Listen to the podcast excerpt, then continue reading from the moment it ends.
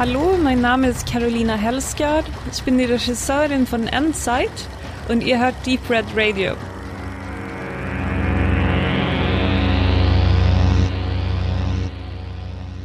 Herzlich willkommen, liebe Hörer, zur nun schon 15. Sendung von Deep Red Radio, der Neuzeit, wie wir sagen, zu pflegen. Und wir haben uns hier wieder für diese Einleitung zu vier zusammen gefunden und möchten in dieser natürlich erstmal wieder ein bisschen anteasern, was ihr danach in den nächsten zwei Stunden zu hören bekommt. Ein bisschen äh, in unseren Gehirnen kramen, was es so Neues in der Medienwelt gibt und dann natürlich auch wieder hat der Benedikt ein bisschen gekramt, was es so Altes in der Medienwelt gab, nämlich im Jahre 1880.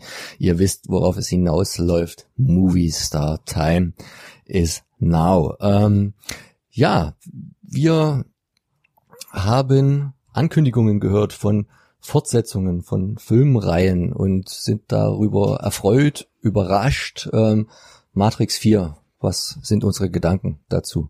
Stefan ist hellauf begeistert. Das weißt du doch noch gar nicht. Und ob ich aber Frau äh, Moss noch sehen möchte, Keanu Reeves hat sich ja relativ gut gehalten, äh, dank John Wick. Punkt. ich habe fertig. Carrie Ann Moss ist jetzt 51, da, da ist doch noch alles dabei. Also ähm, Keanu Reeves ist auf keinen Fall mehr so drahtig, wie er es noch zu Matrix-Zeiten war. Auch wenn er in John Wick ähm, sehr sportlich ist, aber das hatten wir schon mal bei der Review gesagt zu John Wick 3, ähm, ist er dennoch ein bisschen bäulig geworden. Das kann man jetzt nicht anders sagen. Äh, er ist ja auch älter geworden, das darf er auch.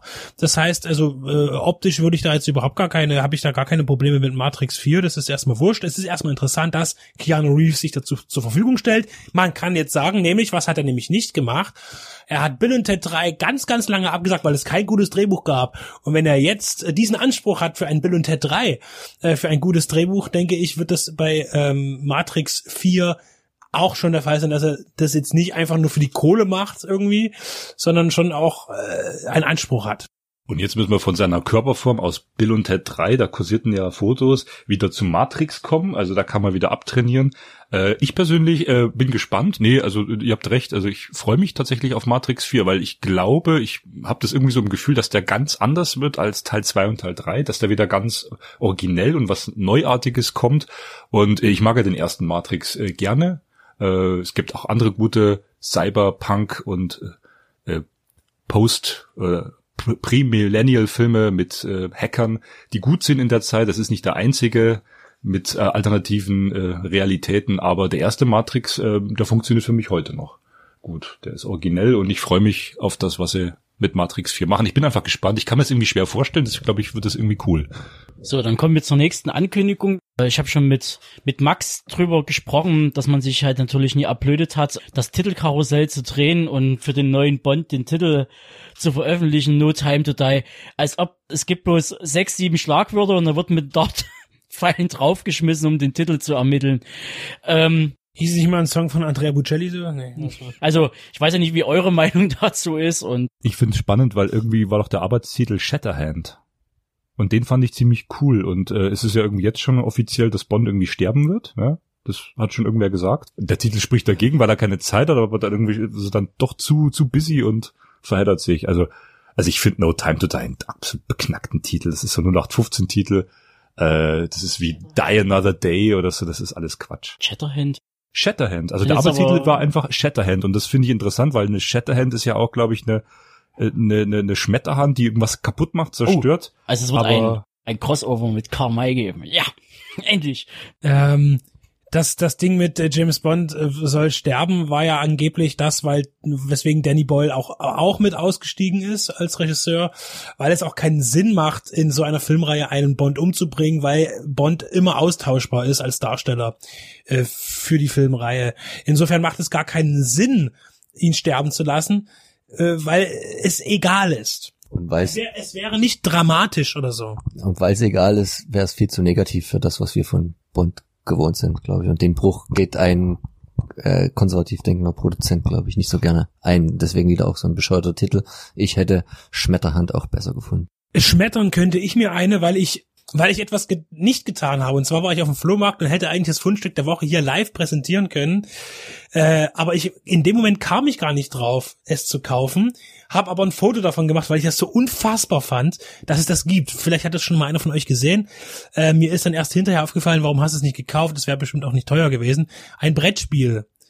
Und ich mache jetzt mal das Foto auf. Ihr habt jetzt alle richtig was davon. Titanic, das Brettspiel von der Firma Norris, glaube ich, war's. Ähm, auf der Rückseite, das Foto habe ich jetzt nicht, äh, dass, dass, dass, dass das Spielbrett ist tatsächlich irgendwie einfach nur, das ist wie Mensch ärgere dich nicht, bloß dass du halt ich habe selber nicht verstanden. Du würfelst. Ja, ja.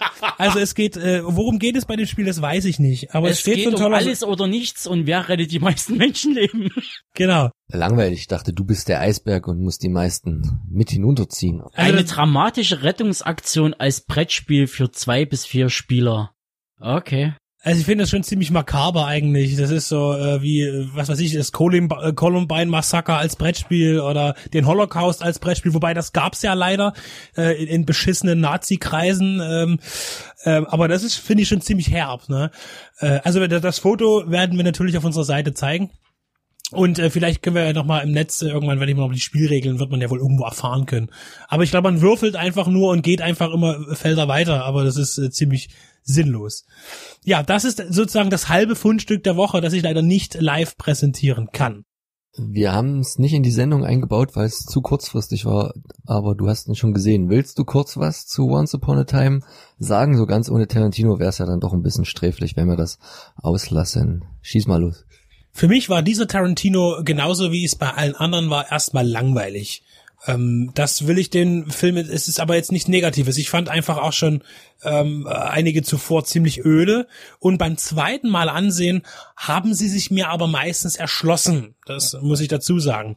Ich finde, den neuen Tarantino Owns Up in a Time in Hollywood ist äh, zweifelsfrei ein guter Film der vor allen Dingen denke ich, bei ich kenne ja viele Menschen, die sagen, ach ja, ich gucke gern Filme so wie die von Tarantino, äh, die aber eigentlich überhaupt gar keine Ahnung haben, worum es eigentlich geht in dem Film oder für welche Leidenschaft Tarantino steht. Und das wird natürlich in diesem Film, glaube ich, auch erstmal so richtig doll aufgezeigt. Das heißt, es geht ja auch viel darum, äh, wie eben der amerikanische äh, Schauspieler zum Italo-Western kommt ähm, und welche Auswirkungen das für seine Karriere haben könnte oder welche Befürchtungen da bestanden. Es geht also sehr viel um die Metaebene. Ich will jetzt gar nicht weiter zum Inhalt was sagen. Ähm, es ist ein Film vor allen Dingen vordergründig, fand ich, um Freundschaft, äh, da zwischen Stuntman und Hauptdarsteller, der also mal bekannt war und langsam so ein bisschen absteigen ist.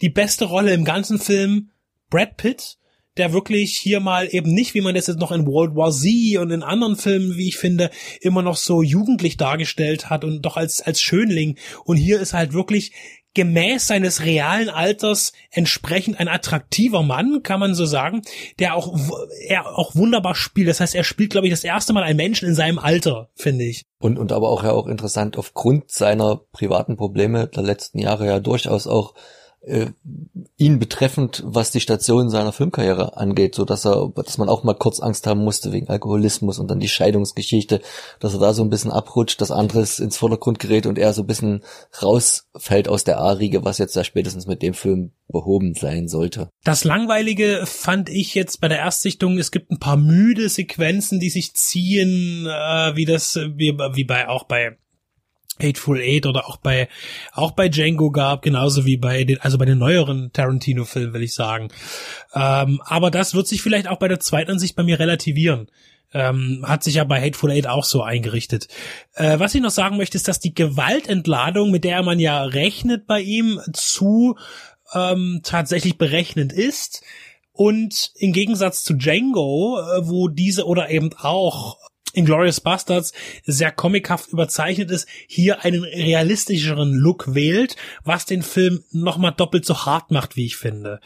Ähm, da geht es hier um diese Manson-Geschichte. Es gibt eine alternative Timeline, wird eröffnet. Er erfindet eine Geschichte, er schreibt die Geschichte um in seinem Film, äh, was eben da den Tod um Sharon Tate und ihr ungeborenes Kind betrifft ja, also äh, hat sehr viele charmante äh, Eckpunkte, setzt sehr viel auf das möglich vorhandene Wissen von Schauspielern um die Praktiken Hollywoods äh, in der Zeit, in der er spielt.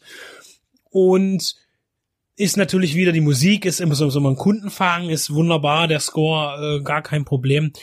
Und äh, ich finde tatsächlich die Gewaltszene fand ich dann schon vielleicht zu krass irgendwie. Ich weiß nicht, es passt irgendwie nicht so richtig rein, zumal es eben sehr aufgesetzt wirkt. Genau, wenig aufgesetzt wirkt äh, jedes Mal aufs neue Benedikts Präsentation der neuen äh, neuen, in Anführungszeichen, Movie-Star des jeweiligen Monats. Bevor er dahin kommt, wollen wir noch mal kurz anteasern, was ihr dann gleich in der regulären Show zu hören bekommt. Das ist zum einen, waren der Tobi und ich im Kino, haben Endzeit gesehen und das ist ein interessanter Zombie-Film aus deutschen Landen mit einem ganz anderen Ansatz für uns sehr interessant, dass wir auch ähm, ein paar der starken Frauen, die am Projekt beteiligt waren, treffen konnten zum Interview bei der Dresden-Premiere. Wir haben die Carolina Helsgard als die Regisseurin, die Olivia Viehweg, die Drehbuchautorin und eine der Hauptdarstellerinnen, Maya äh, Lehrer, vor Mikro gehabt. Äh, das Interview hört ihr nicht hier in der Sendung. Guckt mal separat bei uns ähm, auf der Seite. Auf jeden Fall ein sehr gutes Stück geworden. Wir haben auch noch, äh, der Benedikt und ich in dem Fall, den Tatort, den aktuellen Dresdner Titel Nemesis besprochen. Das hört ihr. Und als kleinen ähm, Hauptteil ein Klassiker, einen neu entdeckten Klassiker Graf Zaroff, Genie des Bösen von Wicked Vision Media, etwas tiefergehend wieder, neben noch ein ganz paar anderen Besprechungen, die wir hier alle gar nicht im Detail nennen, Ihr müsst auf jeden Fall also dranbleiben, nicht nur wegen des Fundstücks der Woche und deswegen übergebe ich jetzt wieder. Nein, und ich habe gerade gemerkt, ich habe einen ganz großen Fehler gemacht. Ich habe die, die, falsche Ausgabe mitgebracht. Ich dachte nämlich tatsächlich, ich habe den August dabei, den wir noch nicht hatten. Ich habe aber den September und den Oktober mit und das ist ganz gefährlich. Und deswegen machen wir den September im September. Und ich habe noch ein Fundstück, und zwar lag das gerade bei Tobi um die Ecke. Das ist eine kleine MC die heißt Abenteuer im Zauberschloss, wie die Wichtel die schöne Prinzessin befreiten. Produziert vom ZDF äh, NFP aus dem Jahr 89. Äh, das sind zwei Seiten und da ist tatsächlich dieser, dieser kleine Wichtel drauf, die du immer in dieser, dieser ZDF-Werbung siehst. Ähm, das klingt wie eine echt schöne Kindergeschichte. Äh, da kann ich mir das mal ausleihen? Also es ist wirklich erstaunlich. Man darf wirklich nichts rumliegen lassen. Also nicht bloß, dass, es, dass sich Stefan an Audiomaterial bedient, Lebensmitteln, Getränken. Also es ist wirklich, wenn mal Stefan in eure Wohnung kommt, nichts rumliegen lassen. Du hast doch gar nicht gesehen, wie ich gerade mir ein Stück Keks gemobst habe. Du konntest das doch gar nicht sehen. Doch, ich riechte das. Ich, ich habe hier eine Erschütterung der Macht gespürt, bis hier rüber wenn es das ZDF ist, und da wirst du jetzt auch Rügen bekommen aus gewissen Gegnern, es sind keine Wichtel, sondern Meinzelmännchen vermutlich, die du meinst. Ja, das Meinzelmännchen ist drauf, aber der Titel, da können wir auch ein Foto machen, heißt eben wie die Wichtel die schöne Prinzessin befreien. Du Gut, dann, dann, ist es, dann ist es legitimiert. So, ne? Steht auch drauf. Ich kann da lesen. So. Viel Spaß bei der Show. Ja, jetzt muss der Tobi aber noch erzählen, wie die Geschichte so ist. Ach so? Wenn es ja deine Kassette ist. Äh die, Nö, die ist auch sauber zurückgespult, ja, nee. Also er hat sie angeblich noch nie gehört, oder das ist schon zumindest ein paar Jahre. Die lag aber ganz oben auf der, bei deinem Player. Die sieht aber auch schon ganz schön abgegriffen aus, also von daher, wer weiß. Müsste man eher meine Frau fragen, weil die bestimmt in ihrem Job Anwendung gefunden hat, nehme ich mal an. Ich bin dann eher so die Generation, also schon Kassettenkind, aber dann schon eher drei Fragezeichen, Masters of the Universe und Jan Tenner. Jetzt muss man dazu sagen, dass seine und? Frau für die CIA Menschen foltert. Und Nein, das wird nicht verraten. Das ist und kleiner kleine Info: Jan Tenner kommt wieder. Die Serie wird quasi fortgesetzt, gefühlt 180 Jahre später, was mich sehr freut. Ja, und natürlich äh, werdet ihr auch zwischen äh, unseren äh, jetzt Filmblöcken auch immer wieder ähm, Ankündigungen äh, unsere Pre-Show-Kandidaten fürs Hardline Film Festival hören. Wir haben jetzt noch die Blöcke drei, vier und fünf ausstehen. Da durften sich jetzt abwechselnd der Max, der Benedikt und meine Wenigkeit ranwagen.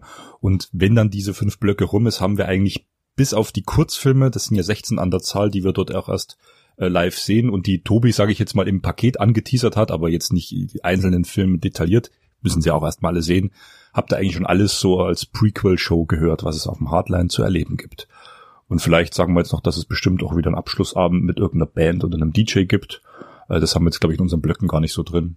Das kommt alles noch, die Infos. Genau. Einfach die Augen offen halten. Und vor allem die Ohren.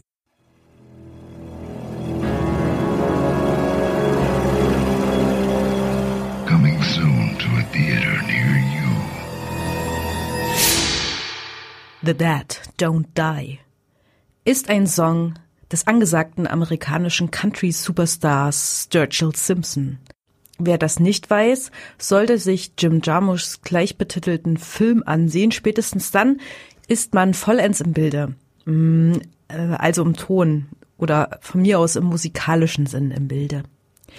Denn gefühlte 190 Mal wird dieser Fakt im Lauf des Films erwähnt. So oft, dass man sich wie in einer Dauerwerbeschleife vorkommt. Bleibt bloß noch zu erwähnen, dass Mr. Sturgill Simpson dann auch einen Cameo-Auftritt im Film hat. Eigentlich klingt das ziemlich banal, vielleicht sogar eher abschreckend.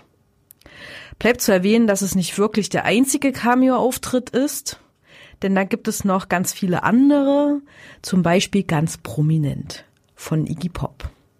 Und zwar als Zombie. Denn Jarmuschs neuer Film widmet sich ganz diesem Genre. Wer Jarmuschs Filme kennt, der weiß auch, dass er nun im eigentlichen Sinn keine Genres, sondern eben ja äh, Jarmusch-Filme macht. Und so gibt es in The Dead Don't Die zwar jede Menge Zombies, die aus den Gräbern steigen und auch wirklich viel Blut und Gedärm und abgetrennte Körperteile. Aber ansonsten zeigt dieser Jarmusch-Film neben Sturgill und Iggy dann auch eher, wo er nun herkommt, zum Beispiel, in dem eine der Hauptrollen durch Bill Murray und eine der Nebenrollen durch Tom Waits, eine weitere durch Tilda Swinton besetzt sind.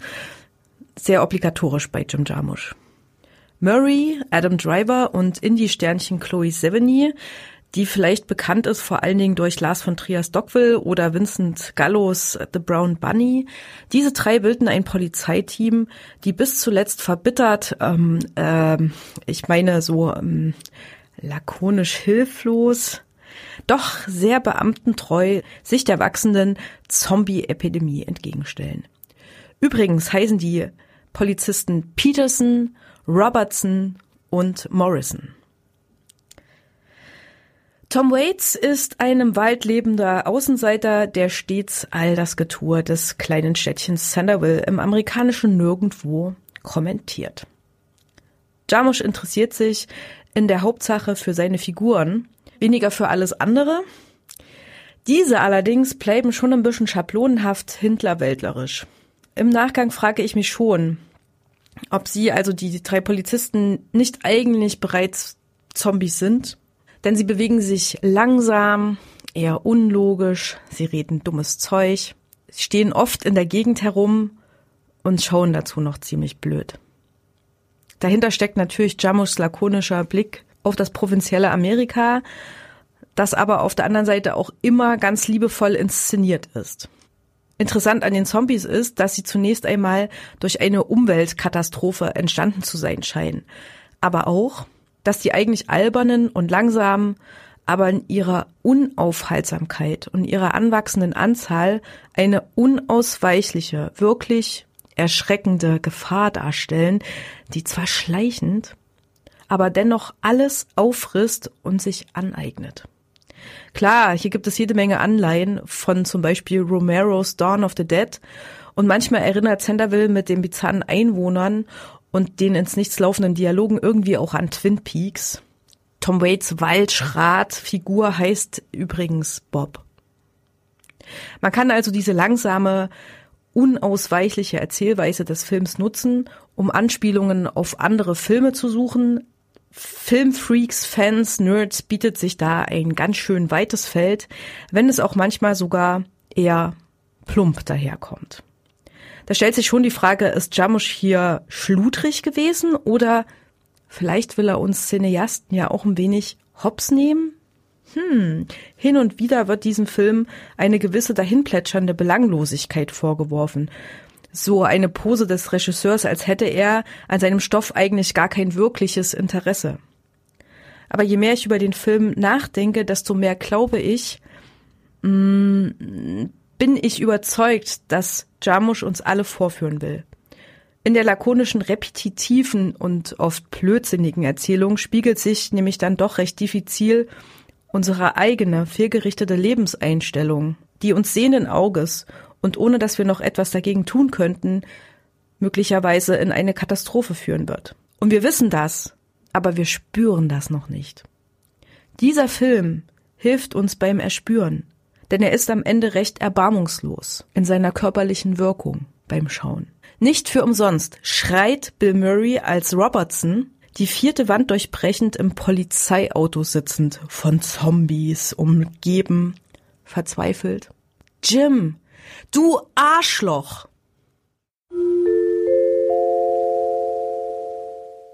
Zwei Jahre nachdem Zombies die Erde überrannt haben, sind Weimar und Jena dank eines Schutzzauns die vermutlich letzten Orte menschlicher Zivilisation.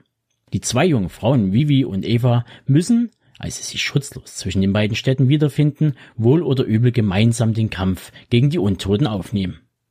Ihre Reise führt sie in die Apokalypse, in der in Abwesenheit der Menschen eine berauschend schöne Natur die Oberhand gewonnen hat.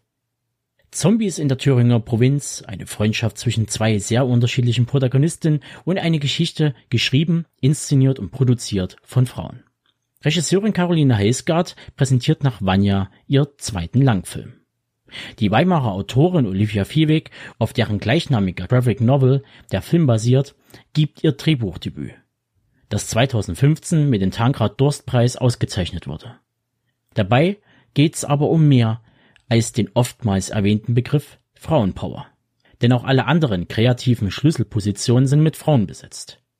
Nebst der Hauptrollen, hier zu sehen Groß Wantje Kohlhoff, Maya Lehrer und Trine Dierholm, wurden auch die Posten von Kamera, Lea Stryker, Szenenbild, Jenny Rössler, Musik Franziska Henke, Produzentin Ingelore König und so weiter in Frauenhände gelegt. Und die Liste ließe sich nahtlos fortsetzen. Im Grunde genommen sollte es zwar egal sein, wer welchen Film macht, allerdings in den Zeiten des Wandels und dem Aufbrechen des Patriarchats im Kunstbereich und den dazugehörigen Gewerken ist es durchaus ein Meisterstück, alle wichtigen Posten mit Frauen zu besetzen. Ich würde sogar behaupten, es ist ein wichtiges Zeichen für die Kultur- und Medienlandschaft. Doch kommen wir zu den frischen Ideen und braven Bildern. Die Geschichte vom Roadtrip durch die Apokalypse ist an sich nicht neu. 28 Days Later, Mad Max Road Warrior, Zombieland, Children of Men, Carriers, How I Love Now oder Hell zeigten uns Landschaften, die an die Holocaust-Gemälde des polnischen Zeichners Sladislav Beksinski erinnern. Ebenso werden Bilder oder besser unwirkliche Gefühle gezeichnet, wenn wir überwucherte Städte und Autobahnen voller dahinrostender Autowracks in Filmen wie I Am Legend sehen oder Spiele wie The Last of Us auf uns wirken lassen. Gerade letztgenannter Titel könnte aufgrund des floresken Zombies in Endzeit als Vorlage herhalten, allerdings entstand das Spiel einige Jahre nach der Graphic Novel. Was das Design betrifft, muss man wohl eher Flucht der Karibik 2 und David Jones Meeresfruchtpiraten sowie Philip Kaufmans Invasion of the Body Snatchers heranziehen. Was die Untoten betrifft, in Endzeit werden diese im wahrsten Sinne des Wortes als Naturgewalt dargestellt. Pflanzen und Pilze wuchern auf und aus ihren Körpern, getrieben von Durst, rennen, verrenken und beißen sie sich durch die Thüringer Wälder. Leider sieht das 16 Jahre nach Bolls Zombiewerk eher sehr konventionell aus und man fügte leider keine weiteren Komponenten hinzu. Zumindest was den Zombiefilm angeht. Man könnte auch die Frage in den Raum werfen, warum man nicht mehr mit dem Umstand der Transformation oder eher Mutation vom Mensch zum blühenden Organismus spielte. Das könnte natürlich vielerlei Gründe haben. Vom Budget, über Zeit, bis hin zur Entscheidung, dass diese Konzepte vom eigentlichen Plot oder der Kernaussage ablenken könnten. Auch die Darstellung, dass die Gesellschaft zum einen die Schwachen und Verletzten aussortiert und zum anderen die psychisch wie auch körperlich eher zerbrechlichen Personen in einer Anstalt wieder hochpeppelt, wirkt irgendwie konträr. Vivi meinte einmal mit Blick auf ihre Vergangenheit, dass bei ihrer Rettung zwei Leute ihr Leben verloren. Hm. Das Naturrecht, also das Recht des Stärkeren, ist in Endzeit ständig präsent. Entweder in Form der Natur selbst oder in einer von Menschen gemachten Rechtsprechung, die Moral und Empathie aushebelt und sich vermeintliche Vernunft auf die Fahnen schreibt. Sicherlich Kleinigkeiten oder man kann es auch als Nitpicking bezeichnen, aber sie fallen eben auf und wirken etwas unstimmig. Dagegen positiv aufgefallen ist der Stil, der in Endzeit Verwendung fand. Die visuelle Darstellung von Konflikt und Gegensätzen ist hier zentral. Zum einen pendelt der Film zwischen der knochentrockenen Wirklichkeit von Eva und der traumwandlerischen Seite von Vivi. Die eine ist des Lebens müde, die andere läuft mit einer kindlichen Naivität durch die Welt. Endzeit erinnert dabei ein bisschen an Rosemas Into the Forest. Ein dystopisches Drama von 2015, in dem wir zwei Schwestern im existenziellen Kampf um die letzten Ressourcen begleiten. Auch werden uns deren Ängste offenbart, wenn wieder der Hunger das Leben und den Alltag bestimmt. Und Endzeit schlägt genau in diese Kerbe. Für den Verleih und die Kinos ist der Film, glaube ich, nicht leicht zu bewerben. Sitzt er doch zwischen den Stühlen. Also jene zwischen künstlerischem Anspruch und Unterhaltungsfilm. Am Ende passt die Aussage über die italienische Regielegende Dario Argento auch auf Endzeit. Für die Intellektuellen zu hart, für die Horrorfilmfans zu weich. Ich persönlich mag diese Filme. Das Genre bekommt eine Diversität und etliche Grautöne verpasst. Kokettierende Werke wie Endzeit, Into the Forest, It Comes at Night oder Carriers gibt den Zuschauern die Möglichkeit, in ein anderes Genre zu blicken, ohne das eigene Lager zu verlassen. Im Bestfall findet der eine Genreanhänger Gefallen an einem Stil, Ausrichtung oder Thema, mit dem er sich sonst vielleicht nicht beschäftigt hätte. Und das wiederum spricht für die Qualität eines Films oder anders gesagt die Magie des Bewegtbildes.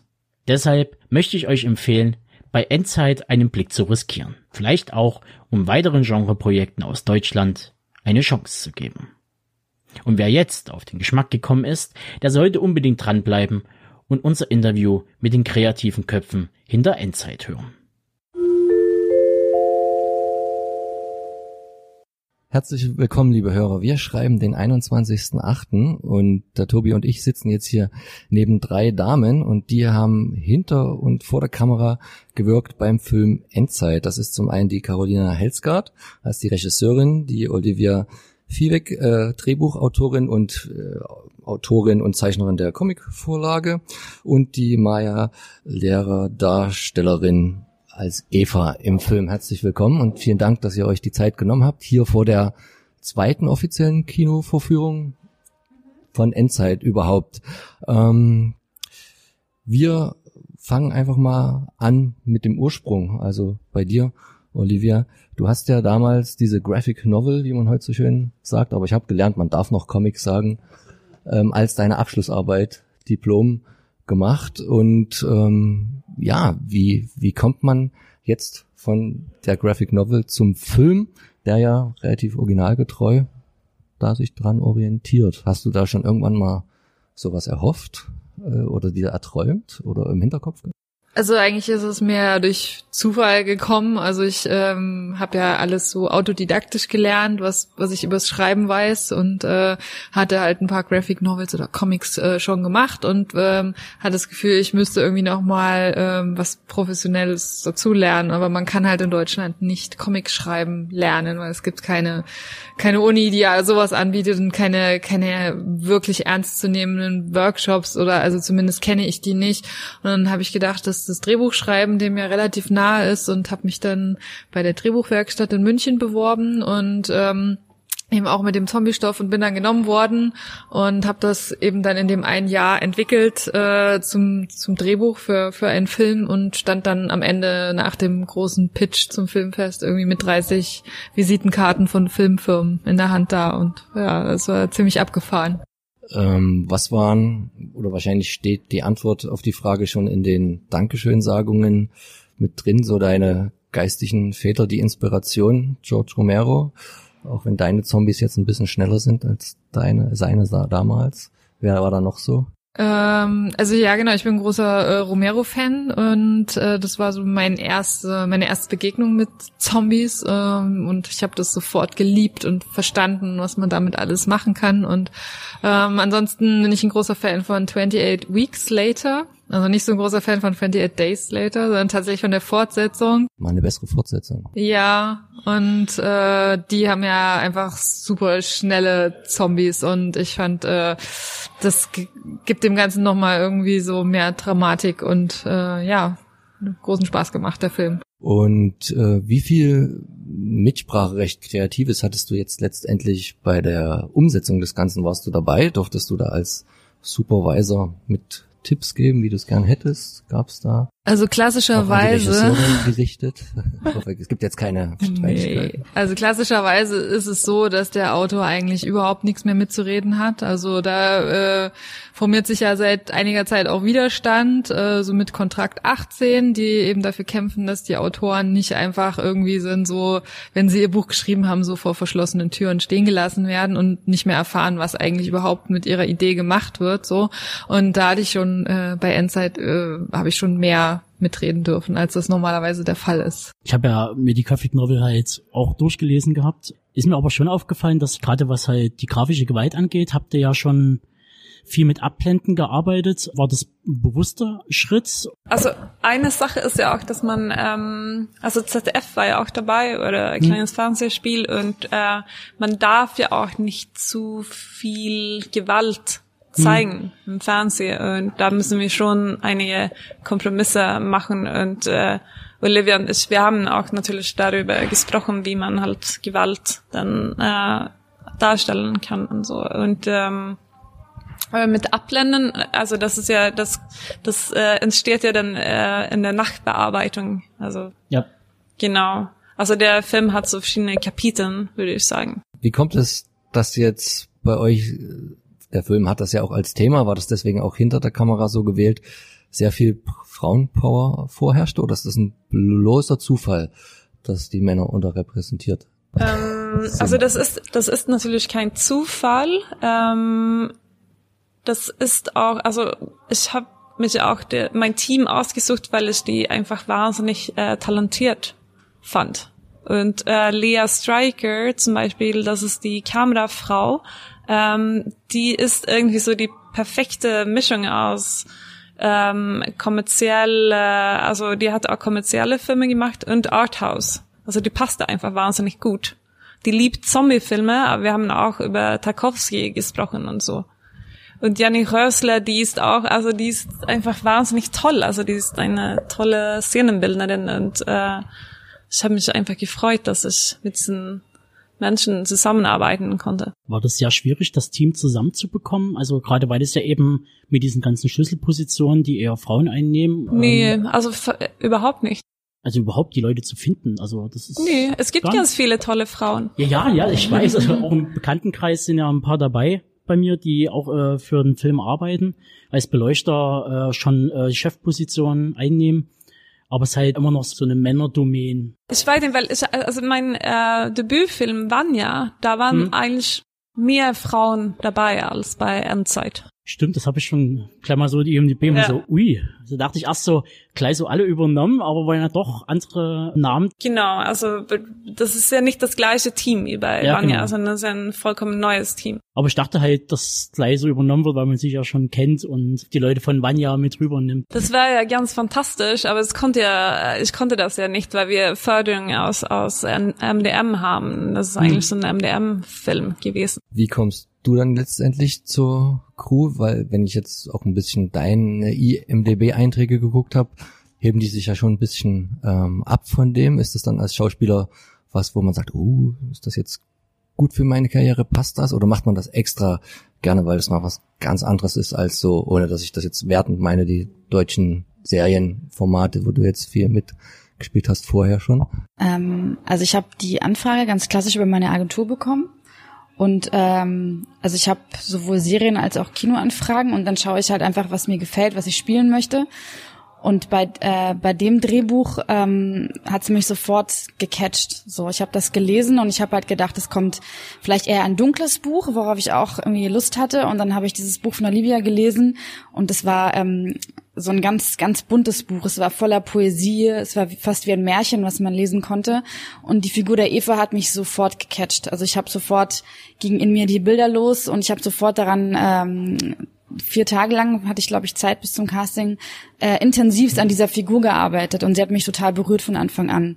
Genau, und mit dieser Intensität bin ich halt zum Casting gegangen und habe dann Carolina eine halbe Stunde über meine Eva unterrichtet. ich habe ganz viel geredet, weil ich so viel Input hatte oder so viel in mir für diese Figur. Genau, und so kam ich dann, kam ich dann dazu. Konntet ja. ihr die Rolle beide beiderseitig bestimmen? Das war jetzt Ja. nicht alles vorgegeben von der Regisseurin und vom Drehbuch, sondern du konntest auch ganz viel ja, mit ein. Ja, total. Also so, ähm, wir haben da ganz intensiv zusammengearbeitet und äh, ich konnte ganz viel einbringen und äh, wir haben uns da gegenseitig ähm, inspiriert sozusagen, ja. Wir haben ja vor allem sehr viel geredet auch. Also du saßt da bei mir im Büro und wir haben stundenlang über diese Figur ja. geredet. Und also Maya hat mir ganz viel erzählt, einfach wie sie die Figur sieht und so. Und das, das fand ich wunderbar. Der Name Eva ist ja sicher auch nicht ganz zufällig gewählt mit dem neuen Paradies und dem Neuanfang, nehme ich jetzt mal an. Ohne dass ich jetzt so ganz bibelfest. Nee, nee, nee. Also es ist ja, kommt ja immer so der Punkt, äh, wenn man so eine Geschichte entwickelt und dann überlegt, wie die Figuren heißen und sich schon oft Namen nehme, die irgendwas bedeuten. Und ähm, Eva ist ja klassischerweise eine, die was wagt, ja, die vielleicht auch irgendwelche Grenzen überschreitet und vielleicht auch Fehler macht, wie auch immer man das dann einordnet, aber die schon so wie so ein Anfangspunkt auch für was, für was Neues ist. Und ähm, den Namen für Vivi, da kommt auch so ein bisschen davon, dass ich immer dachte, ja, das ist die, die am Ende überlebt, auf jeden Fall. Und äh, vom Vivi, wie war das Leben und so weiter. Und dann gibt's ja die Renata, was ja auch so ein bisschen so ein seltsamer äh, Name eigentlich ist. Aber irgendwie fand ich das äh, cool, weil das ist so die Wiedergeborene und das ist ja auch so, weil sie einfach äh, in diesem Film ja wie so ein Geist äh, auftaucht. Und dann mache ich das eigentlich schon gerne, dass die Namen noch wie so einen doppelten Boden haben, ja. Es gibt ja dann diese Einführung dieser dritten, naja, genderneutralen Rasse, also dieser Rasse aus Mensch und Natur. Also das Comic ist ja relativ, tut es ja nie komplett aushandeln. Also das ist ein Teil, aber ähm, der Film macht das ja direkt zum Thema. Ähm, wie kam es dazu? Also zum einen, das richtig zum Thema zu machen und zum anderen, das auf so eine fantasievolle Märchenhaftigkeit äh, zu bringen, so eine, so eine Ebene. Mhm.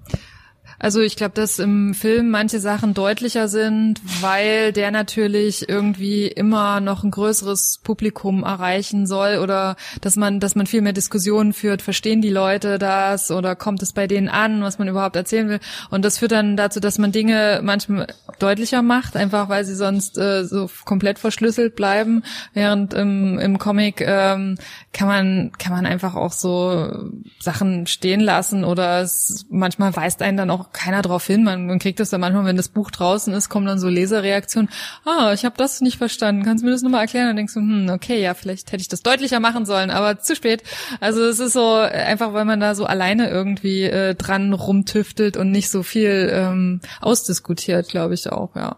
Es war mir ja auch sehr wichtig, dass wir diese konzeptuelle Ebene in dem Film haben mhm. würden. Also weil weil die Aussage hängt ja auch mit dem Thema zusammen und äh, und die Zombies, die symbolisieren ja auch diese Koexistenz zwischen Mensch und Natur. Und ähm, ich glaube, das war uns eigentlich alle wichtig, dass das auch deutlich zu sehen ist und dass das auch begreifbar ist. So nicht zu, also nicht zu subtil. Sind die Thüringer, mit denen ihr so ins Gespräch kommt, eigentlich ein bisschen gespalten? Warum jetzt so Weimar die die, die schlechte Rollen stattkriegt und Jena so das, das Gute ist, nicht, dass man da Wir haben erst die morgen die Ach Premiere so, ja, in, in Jena und ich, ich, ich muss mir noch ein paar Antworten, ein paar schlagfertige Antworten auf bestimmte Fragen überlegen, die vielleicht kommen werden, nämlich warum brauchen die so lange von Weimar nach Jena. Es sind irgendwie 30 Kilometer und der Zug ist schon die Hälfte der Strecke gefahren, ja. Wie oft kann man sich verlaufen? Aber okay. Äh, und, und solche Sachen, ähm, ja, also ich glaube, das wird schon, wird schon kommen. Ich glaube, ich habe auch irgendwie jetzt gerade so ein Interview gegeben, wo die mich voll in die Ecke gedrängt haben und irgendwie immer hören wollten, dass in Weimar ist jetzt so voll die Nazi-Stadt und also im Film zumindest. Und ich immer so, äh, aber irgendwie, keine Ahnung, die Leute wollen gerne so Kategorien, ja, das eine ist halt die Zukunftsstadt und das andere ist so die böse Böse und ich wollte es eigentlich gar nicht so polarisieren, aber irgendwie die Leute haben das irgendwie gerne. Der Film hat ja äh, spannenderweise seine Premiere, glaube ich, in Toronto gefeiert. Ähm, ist das eher ein Zufall oder schon eine Aussage über das Standing, wie schwer es so ein Film hat, so ein Genrefilm in Deutschland, dass er in Kanada das erste Mal läuft? Wie, wie, wie, wie siehst du das? War das eine bewusste Entscheidung oder wie kam es dazu? Das war schon eine, eine bewusste Entscheidung, also weil Genrefilme einfach allgemein äh, viel beliebter sind in, in Nordamerika und Toronto passte einfach perfekt. Also für uns war es super. Also wir haben auch äh, ganz viele tolle Sachen erlebt. Also die Screenings waren alle ausverkauft, es gab ganz lange Schlangen. Ähm, die Leute haben wirklich den Film auch gemocht und so. Und also ich will jetzt nicht zu pessimistisch sein, aber es ist einfach ein bisschen schwieriger hier. Ich weiß auch nicht warum. Also ich verstehe es nicht so ganz, aber ähm, uns fehlt da wahrscheinlich ein paar Jahrzehnte, vor allen Dingen hier im Osten, würde ich denken, was so Genre-Kino äh, angeht. Eine andere Frage in die Richtung habt ihr da, ihr habt ja schon auf Deutsch gedreht. Ja. Auch. Habt ihr Überlegungen gehabt, den für eine eventuell internationale Vermarktung auch ganz anders auf Englisch anzulegen? Oder? Also meine Kamerafrau hatte tatsächlich eine Idee, dass wir immer einen Take auf Englisch machen. Also dass wir erstmal auf Deutsch drehen, bis wir glücklich sind und dann und dann noch ein Take dranhängen. Aber wir hatten so wenig Zeit, dass das ist einfach nicht, das wäre nicht möglich gewesen. Hm. Und äh, ihr habt jetzt als so weltweiten Titel Ever After mhm. gewählt. Wie, wie hast du da Einblicke, wie das so läuft? Erfolgreich, nicht erfolgreich, diese Vermarktung? über die deutschen Grenzen hinaus in andere Länder, wo die Zielgruppe vielleicht ein bisschen besser da ist? Also es läuft ja eigentlich sehr gut bei Ernstzeit. Also ich war ja auch auf so einer Festivaltour in China, in Sydney und äh, Olivia war in Korea und äh, der Film ist ja auch lief ja auch in die Kino, äh, im Kino in Mexiko und Vietnam und kommt in die Kinos in Japan und Großbritannien und es ist schon, also Ernstzeit hat sich sehr gut verkauft, würde ich sagen, im hatten, Ausland. Hatten die Chinesen was äh, zensiert? Da muss man ja mal gucken, was, was, was dem chinesischen Volk gezeigbar ist, ist oder nicht? Sehr gute Frage, weil ich hatte auch ein bisschen so ein komisches Gefühl da bei dem Festival in Shanghai, weil Zombiefilme tatsächlich verboten sind.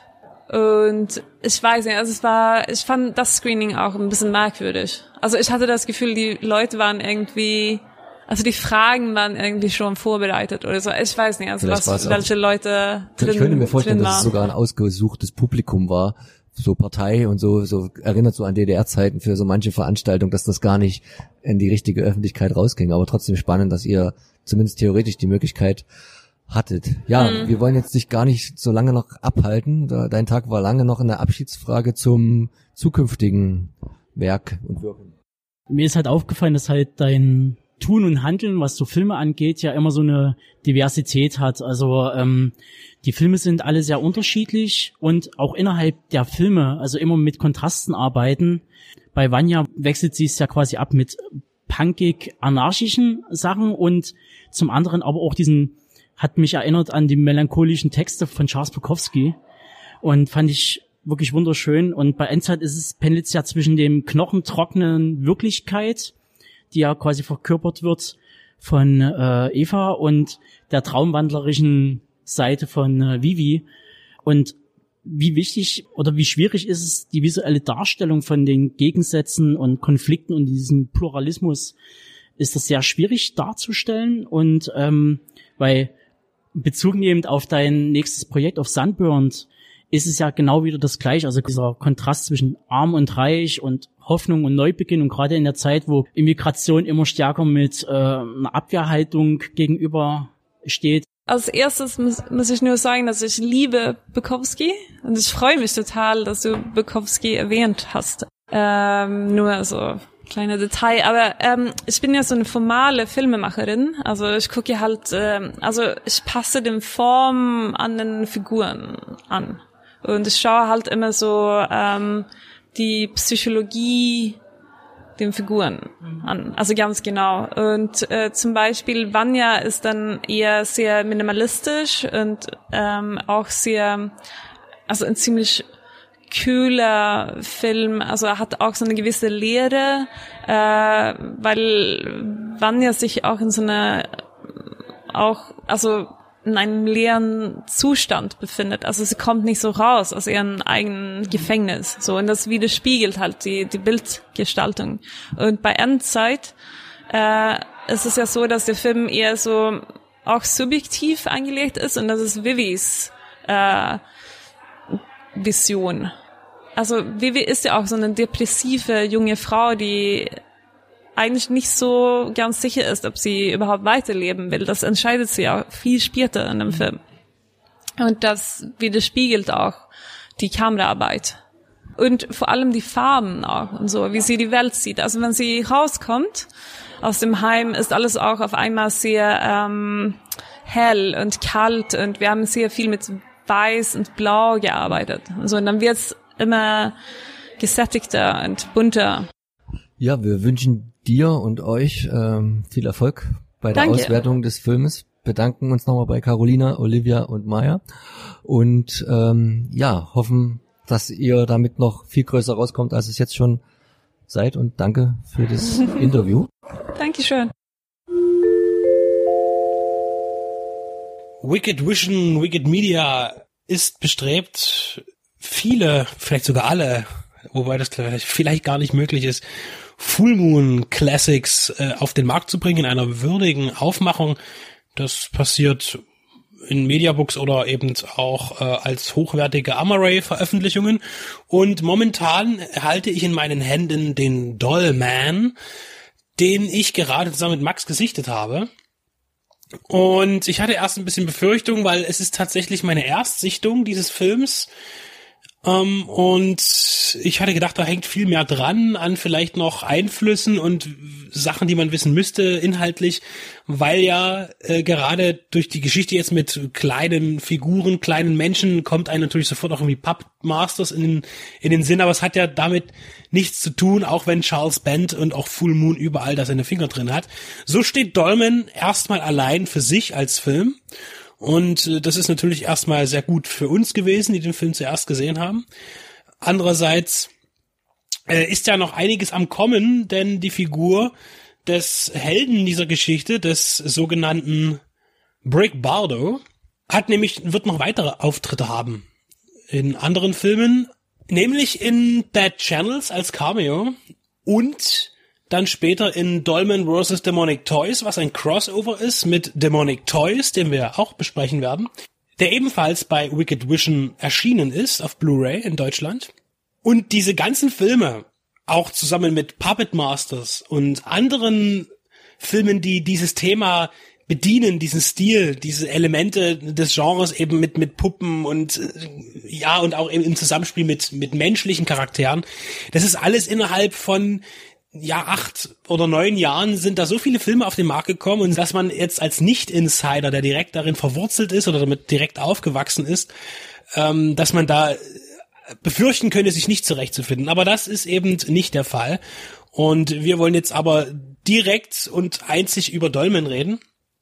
Und ich fand den Film wirklich klasse. Aus zwei Gründen. Erstens, weil er wirklich, ja, komplett ohne eben die bald kommende digitale Tricktechnik auskommt. Und weil er in seiner Kürze, die der Film bietet, mit einer Laufzeit von äh, 82 Minuten mit Abspann, also der Abspann lässt sich sehr viel Zeit, weil er vor allen Dingen am Ende nochmal alle, also so viele auftretende Charaktere noch einmal mit Bild und Wort eben äh, würdigt. Also eigentlich geht der Film 75 Minuten ohne Abspann.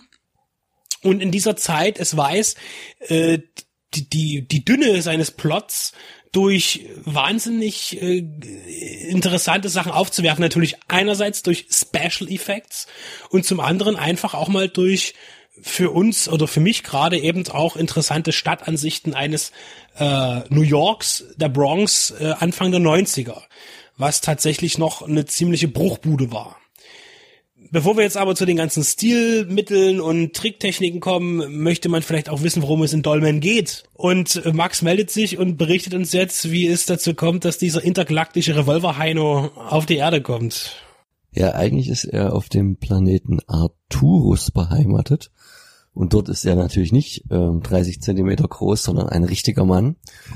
Ähm, er ist da so ein abgehalfterter Kopf in dieser futuristischen Lebenswelt, die ist dort natürlich auch dem Budget geschuldet, äh, wenn man äh, einen Weitwinkel sieht, als irgend so ein, naja, ein, Gemälde, so ein Matte Painting, wo sich mal ein bisschen was lichtmäßig bewegt, wie man es auch aus vielen anderen Filmen dieser Zeit so kennt, oder man hat da so ein paar triste Straßenschlucht und eigentlich spielt's nur vor und in einem Waschsalon die Szenen auf äh, Arturus, wo er einen Verrückten, der eine Horde von dicken Frauen als Geiseln nimmt in diesem Waschsalon, ähm, als cooler, zwar schon wegen gewisser Psychosen ähm, ähm, beurlaubter Cop die Situation dann doch irgendwie auf seine Art und Weise klärt. Fand ich ein bisschen undurchsichtig, diese erste Szene, weil man eigentlich gar nicht merkt, wie sie wirklich endet. Ähm, ähm, aber er löst das Problem ganz ähm, medienträchtig, leider zu Lasten des äh, Bürgermeisters, der sagt, ich kann in, zu diesen Zeiten, wo ich wiedergewählt werde, keine schlechte Publicity gebrauchen. Und dann kommt es irgendwie ein paar Szenen weiter auf, zu so einem Shootout mit seinen ärgsten Feinden. Und bei diesem äh, gerät, weiß ich gar nicht, das Raumzeitkontinuum so ein bisschen durcheinander. Er setzt sich in sein Raumschiff mit seinem bösesten Widersacher, der eigentlich nur aus einem Kopf besteht. In meinen Augen der, der beste Special Effekt des Films.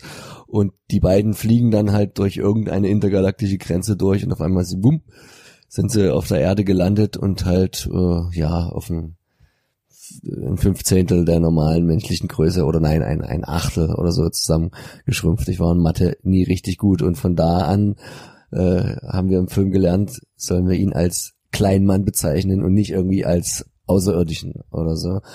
Und ja, er ist dann auf der Erde, fühlt sich ein bisschen unbeholfen, hilft aber trotzdem den wenigen äh, rechtschaffenden Bürgern in diesem verruchten New York, sprich der der South Bronx. South Bronx, der jungen Dame, die ihn dort samt Raumschiff findet mit ihrem Sohn. Und ja, kaum hat er die heimischen äh, Bösewichte umgenietet und um die Ecke gebracht, sucht er sich dann schon wieder in der South Bronx andere Feinde, bekommt es aber natürlich auch mit seinem mitgesprungenen Widersacher zu tun. Sprock heißt er übrigens, der er, fliegende Kopf. Erinnert so ein bisschen äh, für mich als Turtles-Fan an, an diesen Krang, an dieses Gehirn, wenn der jetzt nicht gerade in dieser Maschine drin ist, sondern draußen so rumschwebt. Ähm, ja, das hat er schön bildlich gesagt. Leider hat man gerade für diese Special Effekte wahrscheinlich kein Geld gehabt, wie er nach und nach seinen Widersacher, also diesen bösen Verbrecher da zerschossen hat. Aber dank dieser modernsten Technik natürlich konnte dieser fliegende Kopf dann übrig bleiben, der ähm, natürlich immer in der Großaufnahme so war, dass man nicht sah, dass da natürlich noch ein Mensch hinhängt, dran hing, aber wenn er ein bisschen weiter weg war, hat man das ganz gut getrickst und ihn da raus retuschiert oder wie auch immer. Das war für mich so der, der beste plastische, die waren sehr alle, aber der, der schönste Effekt. Über die anderen kann man sicherlich streiten, aber ich weiß auch gar nicht, kriegt man das raus? Die Budgets bei den Filmen dürfen unglaublich klein gewesen sein, weil er da auch immer an Punkten gedreht hat. Also ich meine, du hast gesagt, der fährt mal fünf Minuten durch New York, durch den Stadtteil, fängt da so ein bisschen das Flair ein, aber an sich spielt er immer nur in einem Haus, auf irgendeiner Müllhalte, auf irgendeiner Deponie oder so. Also sehr, sehr einfach gehalten. Man darf eben nicht vergessen, dass Dolmen in den USA tatsächlich auch nicht ins Kino kam, sondern als Videopremiere äh, auf den Markt geschüttet wurde. Äh, und aber dann in anderen Ländern, wie das manchmal eben üblich war, die Praxis im Ausland dann aber im Kino ausgewertet wurde. Für einen Direct-to-Video-Produktion ist es allerdings, finde ich, sehr prächtig geworden, denn äh, das Thema Special Effects, ich finde zum Beispiel auch die, die Mad Paintings am Anfang äh, von der futuristischen Welt, äh, von dem anderen Planeten, ziemlich genial, also finde ich sehr schön, sind für mich gelungen. Und äh, die ja, die Splatter-Effekte in dem Film, gerade am Anfang, weil er hat ja seinen super Revolver, der auch zweimal direkt namentlich gewürdigt wird, ähm, ist schon, die Auswirkungen dieser Waffe sind schon ziemlich krass, weil äh, in seiner Welt platzen durch eine Patrone also schon mal ein ganzer Mensch und dadurch, dass er ja auf der Erde ein bisschen kleiner ist und die Patronen dann auch kleiner sind natürlicherweise, hinterlassen diese, diese dann doch ziemlich heftige Wunden am menschlichen Körper in unserer, in unserer Weltdimension, wie auch immer. Jedenfalls, wie die Körper dort zerplatzen, das ist schon ziemlich krass gemacht und äh, das ist aber auch nicht alles. Dann liegt halt noch ein halber Mensch am Boden und raucht noch eine und da gibt's noch einen Dialog. Äh, das heißt, hier ist natürlich auch ein bisschen schwarzhumorige, ja, ähm, Dialog Arbeit zu finden. Natürlich jetzt nicht, also das Drehbuch ist ziemlich nulpe, da, da ist jetzt nicht viel dahinter. Äh, das merkt man auch an manchen Stellen, die heute dazu einladen, äh, unfreiwillig sich amüsiert zu finden. Äh, aber im Großen und Ganzen ist es natürlich heute ein, ein hauptsächlich optischer Film. Und da funktioniert er für mich ziemlich gut. Er steht, er steht halt solchen Sachen wie, wenn man jetzt Lloyd Kaufmann oder Corman sagt, also Troma oder äh, was halt alles Corman vorgebracht hat in der Zeit, denke ich nicht so viel nach. Da kann er sich schon getrost mit auf eine Stufe stellen. Ich habe mich immer auch aufgrund dieses New Yorker und Ghetto und so fühlt man sich so ein bisschen an Street Trash auch erinnert und die Effekte sind jetzt nicht so weit voneinander weg. Da braucht er sich definitiv nicht verstecken. Ich finde vor allen Dingen auch, dass man natürlich durch die Größenunterschiede von dem kleinen Mann zu den normal großen Menschen sich doch schon viel Mühe gegeben hat. Tatsächlich gibt es relativ wenige Einschnittsequenzen, wo eben äh, es so geschnitten wird, dass man es auch sieht. Klar, durch die Technik und die Zeit, das kann jetzt auch besonders eben in der Blu-ray-Auswertung, in der HD, im HD-Transfer sieht man das natürlich noch ein bisschen deutlicher, wo da die Schnitte waren. Äh, das ist aber nicht weiter schlimm. Diese Szenen hat man tatsächlich eher selten. Ich, ich kann mich jetzt nur an zweimal, maximal dreimal erinnern. Eine Leinwand haben sie tatsächlich nicht oft benutzt. Also, dass sie so eine, eine kleine Figur vor einen vorgefilmten Hintergrund stellen, was man ja quasi in, den Jahrzehnten davor sehr häufig gemacht hat, wenn es um Dinosaurier oder geschrumpfte Lebewesen und Perspektivwechsel ging. Ja. Und eben diese Perspektivwechsel hat man tatsächlich anderweitig gemacht, dass man eben natürlich die Kamera äh, oder, oder den, den Brick von oben herab filmt und äh, dann sein Gegner eben von unten äh, nach äh, von unten nach oben filmt. Und ich finde, die Kombinationen sind ziemlich intelligent gewählt worden.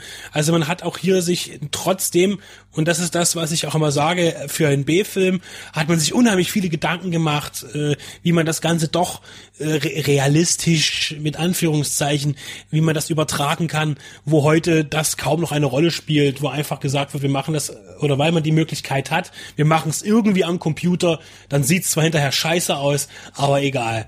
Und äh, hier ist eben noch diese ganze Mühe zu sehen, gerade bei so einem kleinen Film, dass es am Ende dann doch so ein, also für mich ist das schon ein hochwertiger B-Film ich war nicht dabei, vielleicht stimmt es auch nicht, aber es wirkt auf mich so. Aber das ist eben auch die Zeit, wo man äh, noch ganz anderen Aufwand betrieben hat, eben für einen B-Film.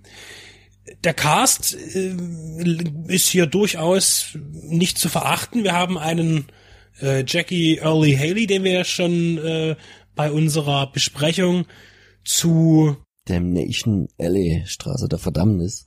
Richtig, da haben wir entdeckt als Jüngling im Teenageralter, das war 77 und hier ist jetzt 91 und da ist er schon etwas reifer geworden. Zum Bandenchef gereift. Also er ist der, der Antagonist in dem hiesigen Universum, mit dem äh, sich der Dolmen dann rumschlagen muss. Braxton Red ist sein Name. Und äh, ich denke, erwähnen sollten wir auch noch unbedingt Frank Collison, der den äh, Kopf spielt den Deadhead, wie er dann noch werden wird in dem Film, so viel sei schon mal verraten. Ja, sein Ableben war für mich der größte Aha-Effekt in dem Film, weil da kam, das kommt so unverhofft, also das ist schon, das war die beste Szene, fand ich. Ähm, aber auch undurchdacht, wie sich danach rausstellen sollte. Aber lasst euch selber überraschen beim Schauen. Und dein Hauptdarsteller natürlich, ne? Ja, nämlich äh, Tim Thomason, der äh, bei Charles Band auch ganz gut beheimatet war in seinem Filmuniversen. Er hat äh, auch eine durchaus anständige Vita, hat in vielen großen Filmen kleine Rollen gespielt und in vielen kleinen Filmen große Rollen gespielt. Äh, ich denke, hier erwähnen, zu erwähnen ist die Filmreihe Trancers, in der er den Jack Death spielt.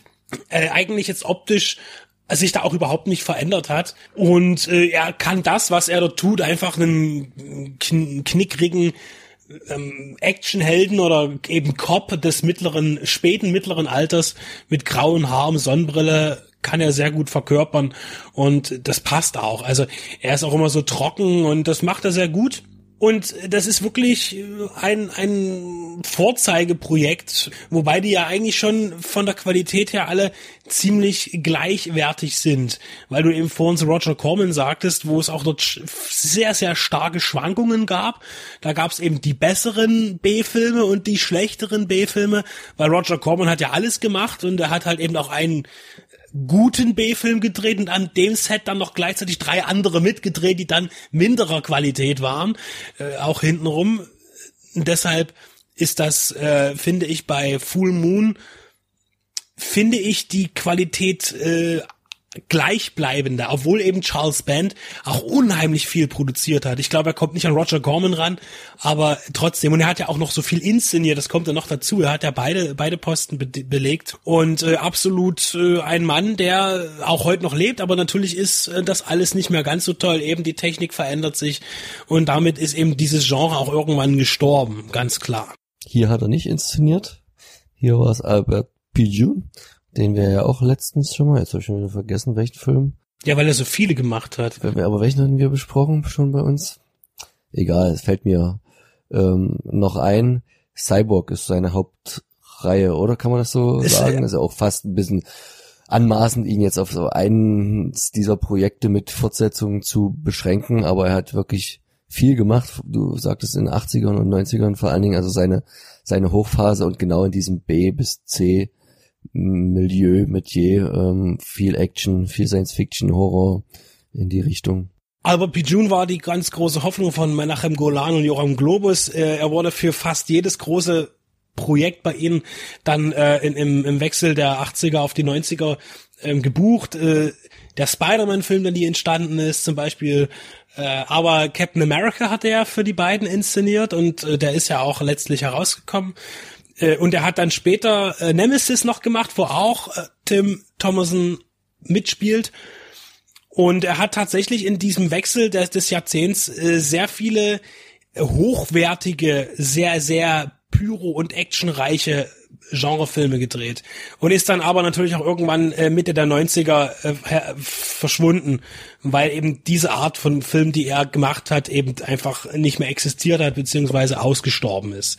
Man konnte eben für das Budget, was man dann eben zur Verfügung hatte, Ende der 80er, Anfang der 90er, nicht mehr das machen, Ende der 90er, was man da eben schon gemacht hat. Äh, das ist sicherlich aus viel, vor allen Dingen aus, auch aus materiellen Gründen und aus Änderungen des, der, der Stilelemente und ja, der, der Technik. Aber er passt hier ganz gut rein und wurde auch bei Full Moon immer gut beschäftigt. Also können wir auf jeden Fall sagen, dass Wicked Vision hier eine, ja, also vor allen Dingen eben hier auch im schön klassischen Amaray-Format diesen Film präsentiert, den Dolmen. Es ist übrigens die Nummer eins dieser Full Moon Classic Selection, so heißt die Reihe, hat man sich, denke ich, einen guten rausgesucht. Ähm, übrigens mit, mit Wendecover, je nachdem, das Motiv ist ähnlich, aber noch mit ein bisschen anderem Artwork drumrum. Paar Extras noch, jetzt nicht übermäßig viel, so kleines Interview mit Hauptdarsteller und ähm, Produzent und ein paar Trailer. Aber auf jeden Fall eine sehr liebenswerte Aufmachung wieder im Ganzen. Als Amoray in dem Fall. Und was dann eben noch folgen wird, das gibt's auch bei uns im Programm. Und ich kann jetzt schon sagen, äh, die Review von dem Film, der eigentlich kein Sequel ist, aber dann doch am Ende damit zu tun haben wird, ist Demonic Toys. Und auf den freue ich mich jetzt auch schon, den ich dann bald im Anschluss sehen werde und dann eben auch als Besprechung bei uns. Also auf jeden Fall hat mir der Film sehr gut gefallen. Es ist genau das, was ich gerne sehe. Handgemachte Action aus der Zeit in dem Milieu finde ich ja wunderbar. Also ich finde ihn wirklich klasse und bin froh, dass er jetzt in meinem Regal landet. Und Max ist vielleicht auch ganz froh, ihn mit äh, gesehen haben zu dürfen und ihn jetzt zumindest in Erinnerung zu behalten. Bin so langsam angefixt von den kleinen Männern und Puppen nach Puppet Master, Little Reich und dem jetzt und vielleicht gucke ich auch den Demonic Toys dann demnächst mit Benedikt zusammen und dann äh, Luxemburg Tobi nochmal den Creeps ab äh, und gucken mal, wie sich so das Ganze weiterentwickelt mit den Full Moon Veröffentlichungen, ob du recht behältst mit deinem gleichheitlichen Niveau. Ähm, die anderen sind ja dann durchaus, glaube ich, auch noch ein bisschen ernster, vielleicht auch mit ein bisschen mehr Spannung, eher Horror als jetzt Science Fiction, Action. Ähm, ja, bin ebenfalls sehr gespannt und hoch erfreut.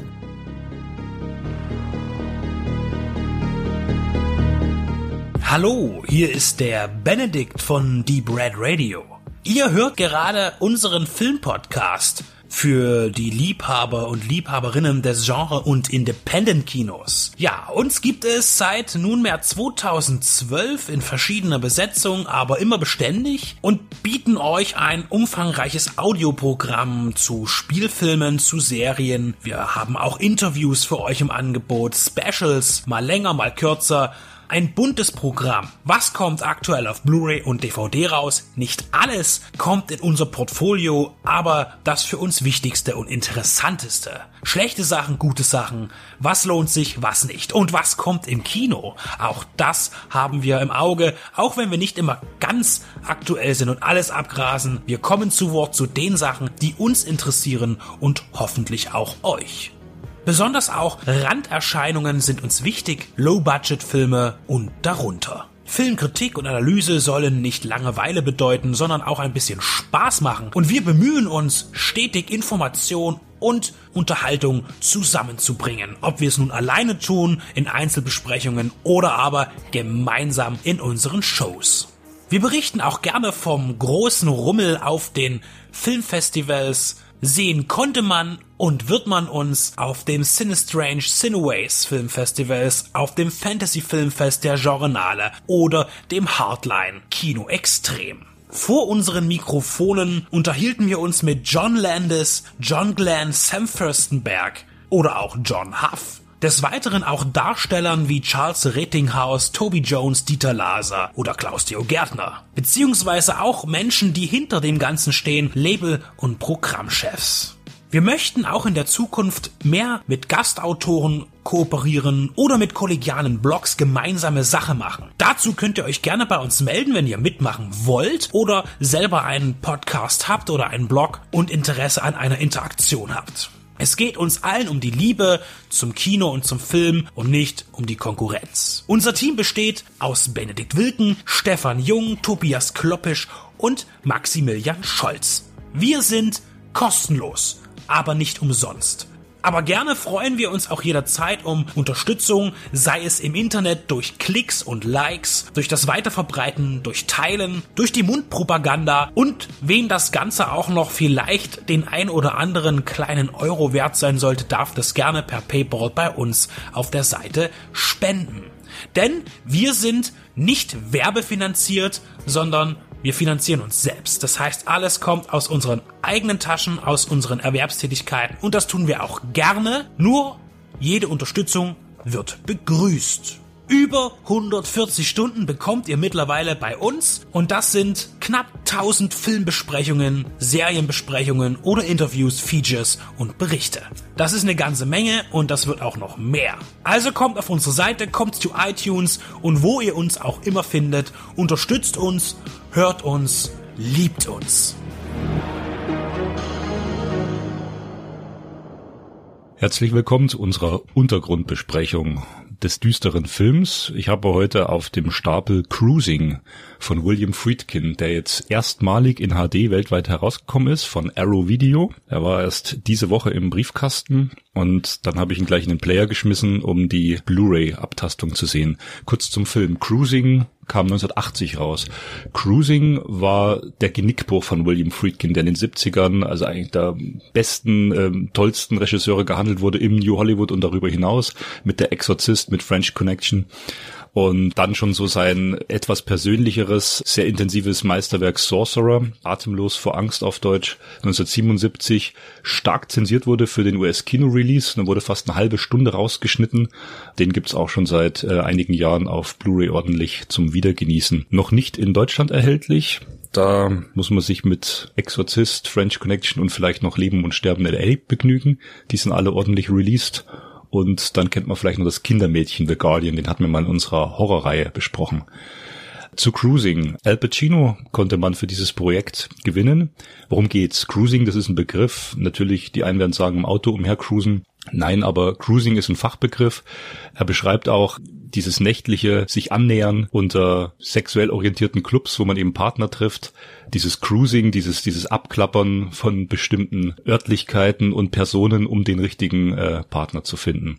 Und das wird in diesem Film ganz krass ins äh, in einen Teil der homosexuellen Kultur verlagert, nämlich in diese SM und Leder-Szene. Also das ist auch wie gesagt nur ein Teil, weil der Film sich damals ähm, harscher Kritik auseinandersetzen musste.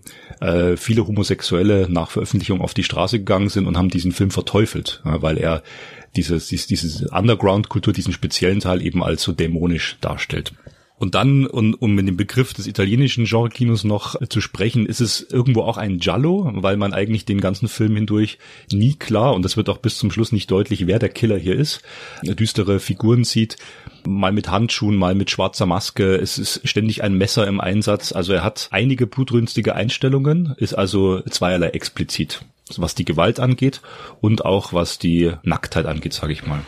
Also wer sich dafür interessiert, für äh, dunkle Ecken der Filmgeschichte, der sollte sich diese Blu-ray auf jeden Fall holen. Was interessant ist, Al Pacino stand dem Projekt nach Veröffentlichung und nach den schlechten Kritiken nicht mehr sehr wohlgesonnen gegenüber. Er hat sich auch mit Friedkin überworfen und zwar gerade was die Schlusseinstellung angeht, in der äh, eine lange Nahaufnahme auf sein Gesicht zu sehen ist, die also direkt in die Kamera schaut, weil Cruising macht eins, er äh, gibt die Identität des Täters eben nicht preis. Al Pacino ist ein Undercover-Cop, der eben angeheuert wird, um einen sadistischen Killer in dieser Underground-Szene dingfest zu machen. Und sein Chef, superb gespielt von Paul Sorvino, der immer diesen müden, traurigen, äh, aufgequollenen Look hat, äh, man kennt ihn ja aus Mafia-Filmen, hervorragender Schauspieler, spielt seinen Vorgesetzten und sagt, ich brauche dich, äh, du hast dich dafür gemeldet für dieses Projekt, äh, spring mir auch nicht ab, weil äh, Steve Burns, so heißt Pacinos Rolle, nach gewisser Zeit auch psychisch immer labiler wird. Er hat gesagt, das macht mich fertig hier. Also das ist, er sieht seine Freundin kaum noch, äh, er droht sie zu verlieren. Er driftet also wirklich in so eine ganz eigene Welt ab. Und warum wird er angeheuert? Weil er so diesen typischen Normalo-Look damals hatte, also äh, volles dunkles Haar, schlank, typische Statur, irgendwie 1,75, 1,80, dieses typische Männerbild. Und davon wird auch ausgegangen, so könnte der Killer aussehen. Und was in dem Film eben interessant ist, es werden viele verschiedene, wenn man genau hinguckt, sind es verschiedene Personen, verschiedene Männer gezeigt, die aber alle ähnlich aussehen, die auch diesen selben Haarschnitt haben, ähm, dieses selbe Aussehen. Cruising macht sich da eigentlich auch so ein Ratespiel draus. Ja, wer, wer ist es denn nun? Gibt's überhaupt den einen Killer oder waren es mehrere? Und Pacino war ähm, etwas erschüttert, als Friedkin mit dem Schluss eben auch offenbart, vielleicht hat sogar er ja irgendwas mit den Morden zu tun als Undercover Cup. Es ist ein sehr spezieller Film, ein sehr düsterer Film. Er ist eigentlich bis auf die Warner DVD, die Anfang der 2000er rauskam, in einem sehr manipulierten, nachträglich verfälschlichten Bild war er eigentlich jetzt lange nicht mehr erhältlich und es ist gerade wieder so eine Revival. Auch der Soundtrack ist in diesem Jahr neu rausgekommen. Tobi hat noch die Originalauflage, die eine Platte, die eine Scheibe. Was das Schöne an der Blu-ray ist, bevor wir noch zur Kritik des Bildes kommen, da muss man noch was dazu sagen, ist eben, dass der Ton hervorragend restauriert ist. Also wenn man sich das selbst schon auf dem Fernseher im Original Mono-Abmischung anschaut, Mono oder Stereo, und auch den DTS, diesen, diesen etwas aufgeblähten Mix. Also du hörst den Film auf einmal ganz anders. Das zieht dich richtig in die Welt mit rein. Der Soundtrack stammt von Jack Nietzsche, Kennern sollte der ein Begriff sein, also gerade Tarantino-Jüngern eigentlich. Der wurde ja sehr oft schon verwendet. Ist 2000 verstorben hat viele Soundtracks geliefert, zum Beispiel zu Einer Flug übers Kuckucksnest, Starman, Auf der Jagd nach dem Juwel vom Nil und so weiter und so fort. Hat viel mit Neil Young zusammengearbeitet. Also sollte man auf jeden Fall reinhören. Also der Film bietet äh, allerhand und ich bin mit dem Begriff immer vorsichtig, aber wenn es einer von den Filmen der 80er, der beginnenden 80er den Begriff Kultfilm verdient hat, dann ist es definitiv auch dieser Film, weil er eben eine ganz bestimmte Subkultur abbildet, die so nicht zu sehen war und eigentlich auch lange danach nicht mehr so zu sehen war. Und es ist äh, faszinierend aus heutiger Sicht, dass es auch ein Mainstream-Film war. Das ist, es also war eine große Produktion mit einem Star von einem renommierten Regisseur, die auch ins Kino kam und die enormen Protest hervorgerufen hat. Deswegen ist er auf jeden Fall wert, wieder zu entdecken. Das Bild wurde, wie gesagt, restauriert, da wollte ich noch was dazu sagen.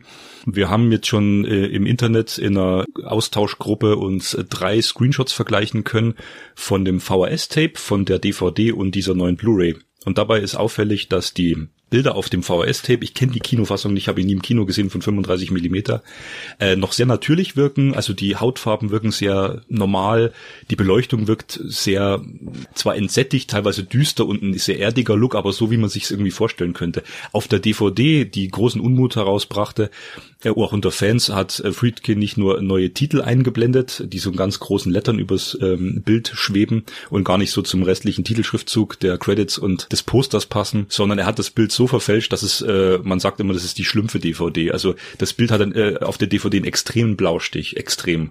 Und wenn man das direkt vergleicht, ist eigentlich eine ganz fiese Verfälschung seines eigenen Werks. Das ist auch so ein Thema, für das Friedkin ja so ein bisschen bekannt ist. Er hat ja zum Beispiel auch den ersten HD-Master von French Connection rausbringen lassen, wo der Kameramann dann kurz darauf fast einen Herzinfarkt bekommen hat und hat dann nochmal einen Kameramann-approved äh, Blu-ray in Amerika rausgebracht, weil er gesagt hat, was der, was der Friedkin hier mit dem Film gemacht hat, das geht ja gar nicht, auch wenn es seiner ist. Und hier auf dieser Blu-ray hat man immer noch in Teilen diese äh, bläulich kühl wirkende Beleuchtung, aber die Farben wurden jetzt mal besser oder wieder deutlicher ähm, im Kontrast betont, wie man es auch von Arrow kennt. Bei Waterworld hatte ich das schon mal angesprochen an anderer Stelle, wo auf einmal dann ähm, bestimmte Farben zu sehr ins Gelbliche und Grünliche gehen, sehr unnatürliche Farben sind. Also wenn du das eben so einen Film äh, restaurierst vom Original negativ und hast bestimmte Grafikprogramme und orientierst dich nicht eins zu eins, was ja viele Labels nicht machen wollen manchmal, an dem Kinolook, dann kommen halt andere andere leuchtende, krasse Farben raus. Und dieser Fall ist hier. Das heißt, das Bild ist extrem detailgetreu, sehr scharf. Es sieht verdammt gut aus, aber die Farben sind eben äh, gänzlich anders. Äh, Gibt es viele Screenshot-Vergleiche auch im Netz. Werft da mal einen Blick rein. Also gerade bei Cruising ist es wirklich auffällig. Als einzigen neuen Bonus äh, hat man hier drauf doch noch einen neuen Audiokommentar integriert zwischen Friedkin und dem Filmkritiker und Broadcaster Mark Commode. Den hätten sie fast nicht veröffentlicht, aber die beiden haben sich dann doch noch geeinigt, weil Commode ursprünglich mal einen alleinigen Audiokommentar eingesprochen hat, den Friedkin aber dann nicht approved hat und dann hat er gesagt, setzen wir uns zusammen und sprechen nochmal zusammen drüber. Ansonsten beinhaltet diese eine Blu-ray-Disc, die halt, wie gesagt, hervorragend neue Aufmachung hat, aber eben nur Archiv-Bonusmaterial, wie einen, einen bekannten Audiokommentar und äh, Interviews aus 2001 oder so. Mal, ich bin mal gespannt, wenn mal ein deutsches Label sich auch an diesen Film ranwagt, weil da würde mich auch mal die deutsche Synchro interessieren. Das ist eine, die ich noch nie gesehen habe. Auf jeden Fall, die Zeit von Cruising ist jetzt wieder so ein bisschen angebrochen. Große Empfehlung. Viel Spaß. Es ist der Benedikt und mir schon liebgewordene Tradition, die Tatorte, die in Dresden beheimatet sind, zu besprechen. Und jetzt lief am Wochenende wieder einer, ich weiß gar nicht, der siebte oder der achte. Also auf jeden Fall haben wir jetzt schon ganz gut paar zusammen unter dem Titel Nemesis. Und man muss nochmal rückblickend ein bisschen dazu sagen, dass so für den Tatort Dresden eine ziemlich, ob man das jetzt nur gut oder schlecht findet, sowohl thematisch als auch inhaltlich als auch visuell wegweisende Folge gewesen ist mit dem letzten als nämlich äh, erstmalig die neue Kommissarin anwesend war, nachdem ja die von Alvara Höfels gespielte Kommissarin in dem Tatort davor wiederum aufgrund von innergeschichtlicher Schwangerschaft aus dem Polizeidienst ausgestiegen ist. Äh, dann hatten wir diesen sehr amerikanisch angehauchten Thriller Tatort, so richtig schon Psycho-Thriller, fast schon Horror mäßig inszenierten äh, des letzten Males, bei dem das Nest, das Nest, bei dem die neue Kollegin in diesen Thrillerfall nicht langsam in ihre Arbeit äh, eingeführt wurde, sondern so richtig äh, reingeschmissen mit äh, polizeilichen Opfern, äh, also äh, direkten Verstrickungen der Damen im negativen Sinne und man nur so ganz wenig über ihre Hintergründe erfahren hat, dass sie es ein bisschen schwer hat, weil ihr Vater wohl ein sehr hochrangiger Polizist in Dresdner Reihen gewesen ist, aber da er sie auch selber nicht so richtig schätzt, weil es auch eine Frau ist, so klassisches Problem. Und die spannende Frage jetzt für uns beide war erstens, wie führt man das visuell weiter, weil wir wissen ja, dass ein Tatort jetzt nicht wie so eine Serie einen Showrunner hat und immer das gleiche Feeling mitbringt, sondern dass das sehr viel vom Regisseur abhängt, vom Drehbuch und ähm, ja, wie wird ihre Rolle jetzt weiter geschrieben? Und wir haben, wie erwartet, den relativ harten Bruch drin durch einen neuen Regisseur, durch einen ganz anderen Ansatz, durch einen ganz anderen Fall. Und äh, das kann man jetzt nur gut bewerten oder schlecht. Auf jeden Fall hat das meiner Meinung nach schwer gehabt, nach dem anderen Tatort dort jetzt anzuschließen und erreicht auch wenn das andere jetzt nichts Neues war, nicht diese Signifikanz in meinen Augen. Was ich ja eben auch vorausgeahnt hatte, war eben, dass man hier bei das Nest eben sehr stark auch auf diesen amerikanischen Look ging, also Thriller-Look in Form von David Fincher und eben mit dieser Serienmördergeschichte und ähm, dem ganzen Spaß da, sage ich mal, was ja, wo du ja schon sagtest, als ich das so ein bisschen lapidar zusammengefasst habe, dass du sagst, ja, jemand, der aber jetzt nur Sonntagabend-Krimi guckt, der wird schon ganz schön geflasht sein. Wir sind da ein bisschen anderes gewohnt. Äh, und am Ende wird ja auch äh, die äh, Kommissarin Gorniak äh, schwer verletzt äh, bei ihren Ermittlungen äh, den, den Täter zu stellen, der gesucht wird. Und ähm, das ist so ein harter Bruch, auch psychisch, ja, ähm, was sie da erleben, so hart, wo man, wo manche Leute schon sagen, da steige ich aus, ich gehe in die Klapsmühle oder ich muss meinen Job aufhören, weil das ist so ein einschneidendes Erlebnis, was ja da auch ist. Und es wird überhaupt kein Ton mehr darüber verloren. Es geht nur ein bisschen Zeit rum. Ne? Manch einer steigt nie wieder in ein Auto, wenn er so einen mittelschweren Unfall hat.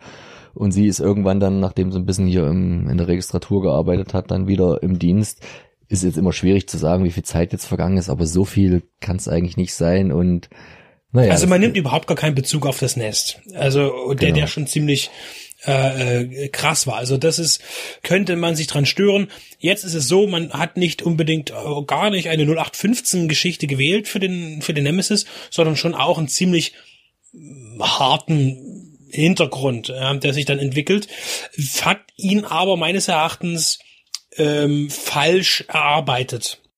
Worum geht's? Also es wird ein sehr berühmter Dresdner Gastronom, der übrigens, und das wollte ich jetzt privat noch einstreuen, von einem sehr berühmten Dresdner Gastronom gespielt wird, nämlich dem Herrn Kastenmeier. Der wird tot aufgefunden in seinem Restaurant, Headshot. Und da geht's natürlich jetzt los, äh, vor allen Dingen erstmal die Nachforschungen in Richtung Sachsensumpf, ich nenne es jetzt mal einfach so, wo sich in der Folge noch so eines an, Kle an Kleinigkeiten offenbart. Äh, und dann wird aber natürlich auch in andere Richtungen ermittelt. Wir wollen jetzt gar nicht so weit vorgreifen. Äh, mein Mitbewohner spannenderweise, der arbeitet ja für den Herrn, der hat dann immer so ein bisschen erzählen können. Heute war wieder das Restaurant gesperrt, äh, weil die Dreharbeiten wieder da gewesen sind. Und wo du das gerade sagst, muss ich ganz kurz einwerfen. Wusstest du eigentlich, äh, als die den Tatort gedreht haben ähm, bei VW, in dem äh, in der gläsernen Manufaktur, den Tatort, ich weiß jetzt nicht genau welcher das war, hast du da auch großen Schaden hinterlassen haben. Ich kenne nämlich. Da, da, da ist irgendwas angebrannt. Da ist nicht was, ja, da, da ist die ganze Sprenkleranlage angegangen und hat. All was gebrannt hat ja, oder äh, geraucht hat zumindest. Und äh, wir wegen des Filmteams und die haben dort äh, wochenlang irgendwie hart renovieren müssen. Weil, und ich weiß das, weil die Typen, die da renoviert haben, haben bei meinem Onkel in der Pension geschlafen. Das war der AfD-Tatort, wo ich den wegretuschierten äh, AfD-Menschen gespielt habe, der dem Rollstuhlfahrer das, das Leben mit äh, rettet. Ähm, das ja, nur mal am Rande. Und wo der Döner in der Neustadt äh, mal kurz zur Mittagspause erlaufen wird, aber das hatten wir ja da in der Folge sehr doll mit dieser abgeänderten Geografie. Und die ähm, auch wieder hervorragend funktioniert in, in Nemesis. In, in, dem Film, ne, bei bei das Nest hatten sie das rausgelassen, bei Nemesis waren wieder haarsträubende Zurechtbiegungen drin, die sehr lustig sind für den Eingeweihten. Ja, bloß ganz kurz, weil äh, heute auch in Freiberg wieder der eine Heini mit seinem AfD-Plakat werbe, die machen jetzt gerade, der hat einen blauen Ballon, hat das dahingestellt, die Tafel, und ich bin gerade mit einem kleinen spazieren gegangen, der ist schön eingeschlafen und ich bin dann nochmal die Runde im Tante-Emma-Laden gedreht und ich habe den Ballon dann zerplatzt, ne? Hoffentlich war das noch keine Sachbeschädigung, die du jetzt hier gerade zugegeben hast. Ähm, Stefan aber, Jung wohnt in Freiberg. Wir können das nur unterstützen. Ähm. Das hast du ja vorher schon gesagt, oder? Nee, ist egal. Das bleibt drin. Wer sich einmischt, muss leiden. So, wir sind jetzt wieder bei dem Tatort hier und du hast schon gesagt, da gibt es so eine schöne Szene, wo die neue Kommissarin direkt aus ihrer Freizeit, so ist es bei Polizisten, nicht nur bei Kellnern, ähm, gerissen wird. Und sie läuft erst in die eine Richtung von der Elbe, dann, dann, dann, dann kommt eine Szene, dann wird gefilmt, dann läuft sie in die andere, vielleicht war es schon wieder der Rückweg und dann wird sie angerufen und dann muss sie wieder zurück. Ähm, Wobei, das war ja noch, das war ja noch, äh, finde ich, äh, ja, ja, das war's schon, aber es gibt andere Sachen, äh, Kameraeinstellungen, wie äh, ein Gebäude steht da und ähm, äh, man schwenkt auf eine ges Gesprächsperson, die neben einem und sieht dahinter ein anderes Gebäude, was die Gebäude sind ein Kilometer auseinander. Das ist das Konzept wie bei Pfarrer Braun mit, mit Ottfried Fischer. Er steht in Meißen auf der Albrechtsburg, guckt zur Elbe runter und sieht auf der anderen Seite die Bastei stehen. So, also für alle, die sich hier auskennen, die finden das lustig. Es wird auch wieder viel mehr Sightseeing betrieben in Dresden, was du ja so gesagt hattest, mal, mal weg von der Frauenkirche und dem Zwinger. Diesmal war es mehr so die, die Konsumwelt. Äh, das ganze Ende ist ja dann wahrscheinlich teuer bezahlt worden von der Zentrumsgalerie. Ähm, ja, aber zur Geschichte. Äh, es spielt dann noch natürlich noch die Rolle, die so ein bisschen undurchsichtig ist von der Frau des äh, äh, Ermordeten und die Kinder, die da auch so ein bisschen scheinbar eine psychische Labilität vorzuweisen hat. Und naja, man kann das so ein bisschen zusammenfassen, das ist jetzt weniger so nervenaufreibender Thriller, wie es vorher gewesen ist, sondern so ein Drama. Genau.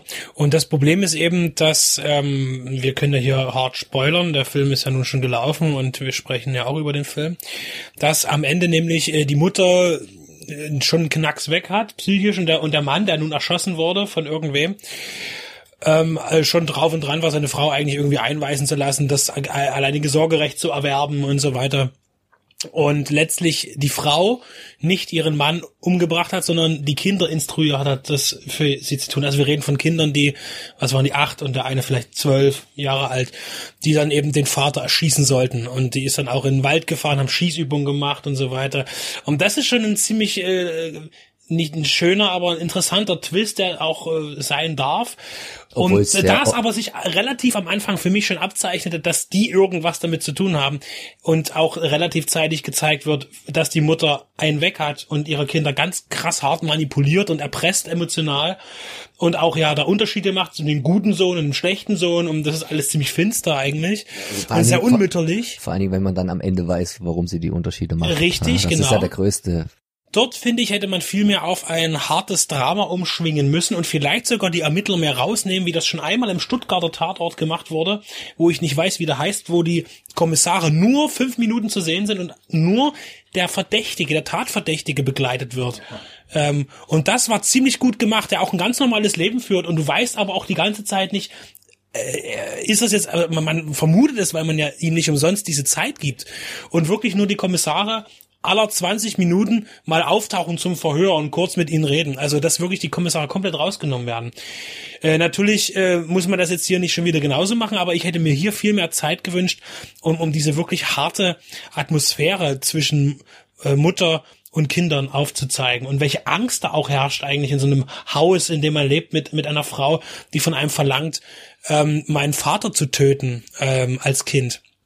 Ja, also das, äh, das Thema ja, aber ich fand die Umsetzung dann doch zu 0815 für den, den Krimi aufgedrückt. Interessant ist auch wieder, du würdest es wahrscheinlich sogar ähm, negativ sehen, weil du ja sagst, es ist unrealistisch, dass dauernd jemand von der Polizei, von dem ermittelten Team persönlich betroffen ist. Und die haben genau wieder das. Diesmal war halt zufällig, aber das haben sie so abgewälzt. Jeder ging bei diesem äh, Sterne Koch da ein und aus und natürlich auch der Herr Oberkommissar Schnabel und der natürlich dann auch die Frau und die Familie kannte und irgendwo auch persönlich befangen war. Und das merkt man auch ganz, ganz gut, dass diese persönliche Befangenheit auch die für die Ermittlungswege und Richtungen nicht unbedingt äh, ähm, förderlich wirkt. Und das ist dann wieder dieses Spiel, dass er eine andere Ansicht darüber hatte als seine beiden Kommissarinnen und da auch hage Meinungsverschiedenheiten während der ganzen Ermittlungen sind und ähm, auch die neue Kommissarin man so ein bisschen sieht, dass ihr niemand so richtig was zutraut, vor allen Dingen nicht ihr Vater und sie sich dann aber auch vers versucht sehr, sehr deutlich, vielleicht auch ein bisschen so überdeutlich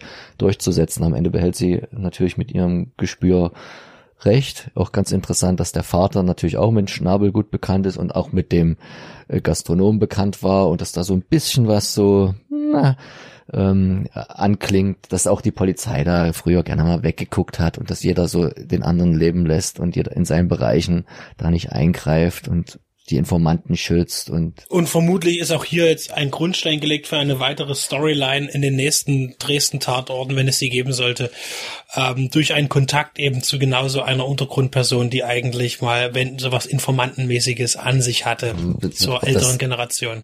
Es ist übrigens die Episode 1099 gewesen. Es läuft immer noch die erste Staffel des Tatortes. Das steht hier bei der IMDb, wird das ja so gelistet. Bei Lindenstraße auch noch. Da gibt's nur eine. Ja, Lindenstraße hört ja aber bald auf äh, und der Tatort wird vermutlich noch bleiben. Ich finde es interessant, dass es bei der IMDB tatsächlich auf der Nemesis-Seite auch eine Bewertung gibt von 6,3 bei 82 Beurteilungen. Ich frage mich, wer das äh, macht. Sehr spannend. Also prinzipiell fand ich ihn jetzt äh, von all den Tatorten, die ich gesehen habe, liegt er im, im gesunden Mittelfeld. Ich finde das Thema gut, aber eben bin leider nicht zufrieden ähm, mit der Ausarbeitung. Wen musst du da jetzt rügen als Regisseur? Das, das ist so der äh, Stefan Wagner und der äh, und beziehungsweise auch mit als Co-Autor dann beim Drehbuch der Mark Monheim. Der Stefan Wagner ist ein bekannter Tatortmacher, also es war jetzt sein fünfter, den er inszeniert hat, äh, verschiedene Teams in den letzten Jahren und ist auch sonst generell äh, ein TV-Krimi-Regisseur in verschiedenen Serien, äh, Filmserien was, was ich positiv noch sagen wollte, sind eigentlich nur zwei Einstellungen, die mir sehr gut gefallen haben. Das ist einmal, wo der ältere Sohn auf dem Bett liegt, weil das war irgendwie so verspielt und mit Farben und so richtig träumerisch, weil er auch in Gedanken war.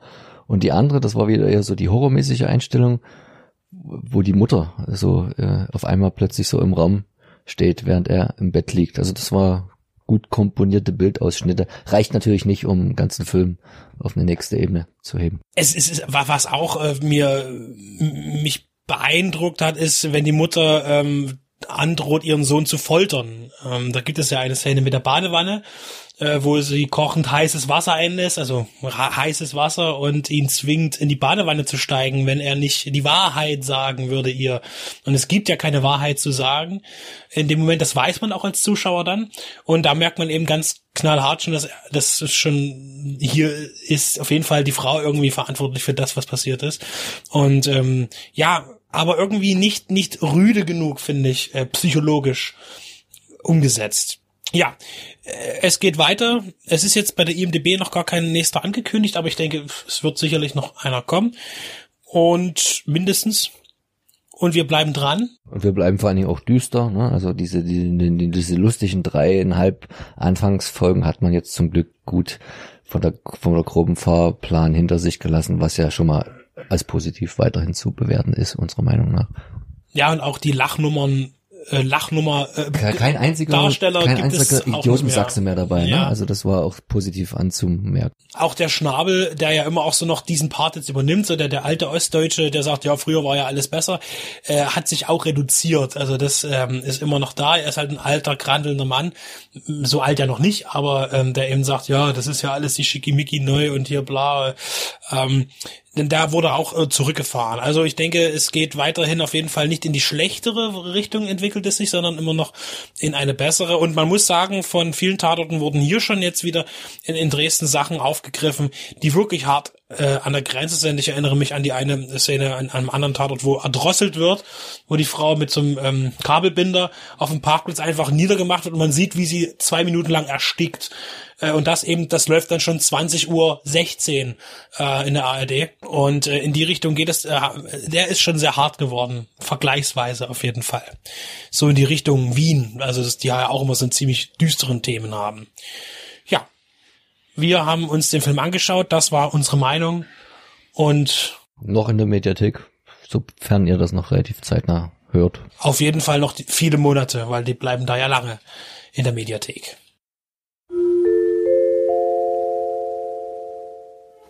Und für alle Freunde des Gruselkinos bringen wir zusätzlich im Double-Feature-Programm den meistverbotenen Horrorfilm in der Geschichte des Kinos. Graf Zaroff, The Most Dangerous Game. Der weltberühmte Albtraumklassiker, eine echte Ausgrabung für alle, die beim Gruseln ihr Vergnügen finden. Die Geschichte des Grafen Zaroff, der auf seiner Insel Jagd auf Menschen macht, weil ihm die Jagd auf Tiere zu langweilig geworden ist. Der Preis der Jagd ist eine zarte, schutzlose Frau. Denn erst wenn er getötet hat, kennt der Mensch die wahre Ekstase der Liebe, sagt Graf Zaroff. Erleben Sie ein mörderisches Schachspiel finsterster Gedanken. Erleben Sie Graf Zaroff, den Helden des rationalen Wahnsinns. Demnächst in diesem Kino. Herzlich willkommen zu einer Besprechung eines der ganz großen Klassiker der Filmgeschichte, von den meisten wahrscheinlich noch unentdeckt, aber schon allein aus dem Produktionszusammenhang heraus kann man das eigentlich nur so sagen. Benedikt und ich haben gerade Graf Zaroff, Genie des Bösen, geguckt. Und zwar in dieser wunderschönen Veröffentlichung von Wicked Vision, Wicked Media.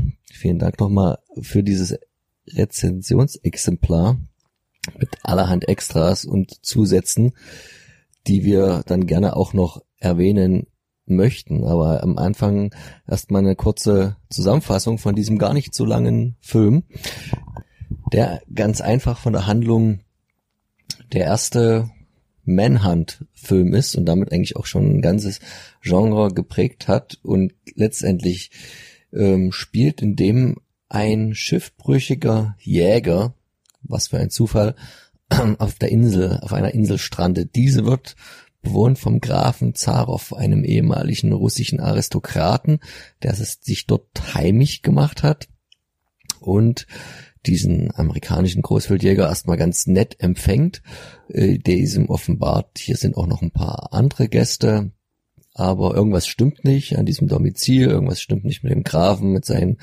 ähm, komischen ähm, Bediensteten, die er dort hat. Und irgendwann stellt sich halt heraus, dass des Grafens liebstes Hobby und einziges, äh, was ihn noch wirklich äh, in Ekstase bringt, das des Menschenjagens ist, weil er ist ebenfalls passionierter Jäger und die Neuankömmlinge sind äh, als neue Beute auserkoren und tja, wer wird dieses teuflische Spiel, dieses most dangerous game letztendlich gewinnen, wie halt auch der Original ähm, oder besser gesagt, wie die Kurzgeschichte heißt, auf dem dieser Film beruht. Ähm, das ist das eine, das ist so der Inhalt des Films, ganz spannend, aber die Produktionsgeschichte, da gebe ich jetzt an den Benedikt ab, ist vielleicht noch viel spannender. Wir wollen noch beides besprechen, könnten wir wahrscheinlich drei Stunden bei so einem ähm, Klassiker aus dieser Zeit reden, aber wie ist der Film denn wann, in welcher Pause entstanden? Es begab sich zu einer Zeit, als RKO nichts Geringeres tat, äh, ohne es vorher zu wissen, aber den, vielleicht den größten Filmklassiker aller Zeiten zu produzieren, und zwar King Kong und die Weiße Frau. Inszeniert Anfang der 30er Jahre von Ernest B. Schötzek und Marion C. Cooper Cooper aber, glaube ich, als Produzent eher, ne? Ja, sie waren so ein, ein sehr dynamisches Duo, glaube ich. Sie haben ja auch viel zusammen gemacht. Damals nach einer Geschichte auch mit von Edgar Wallace, der King Kong. Und da hat man natürlich auch viele exotische Sets und ähnliches angefertigt. Und in der Tat ist es so, dass Graf Zaroff, der, der, der wunderschöne, düstere kleine Bruder von King Kong ist, denn äh, soweit ich das jetzt gelesen habe, auch währenddessen und auch wohl in Drehpausen man eben äh, sich Roger Corman-esque damals schon gedacht hat, wenn ich jetzt hier schon so viele Möglichkeiten habe, das haben natürlich auch viele andere gemacht, aber äh, auch weit vor Roger Corman, der zu dem Zeitpunkt ja noch gar nichts zu melden hatte, ähm, einfach einen, noch einen Film zu drehen an dem Set. Und das war eben Graf Zaroff. Wir haben auch hier eben eine exotische Insel mit dschungelähnlichen Pflanzen und das passt eigentlich ganz gut und es ist auch nicht das einzige, es gibt einige kleine Versatzstücke, die ganz gut zusammenpassen. Zum Beispiel spielt auch eine Schlucht hier mal eine, eine wichtige Rolle, was auch bei King Kong der Fall ist. Das können jetzt nur Zufälle sein, aber es fällt halt doch auf, wenn man es weiß.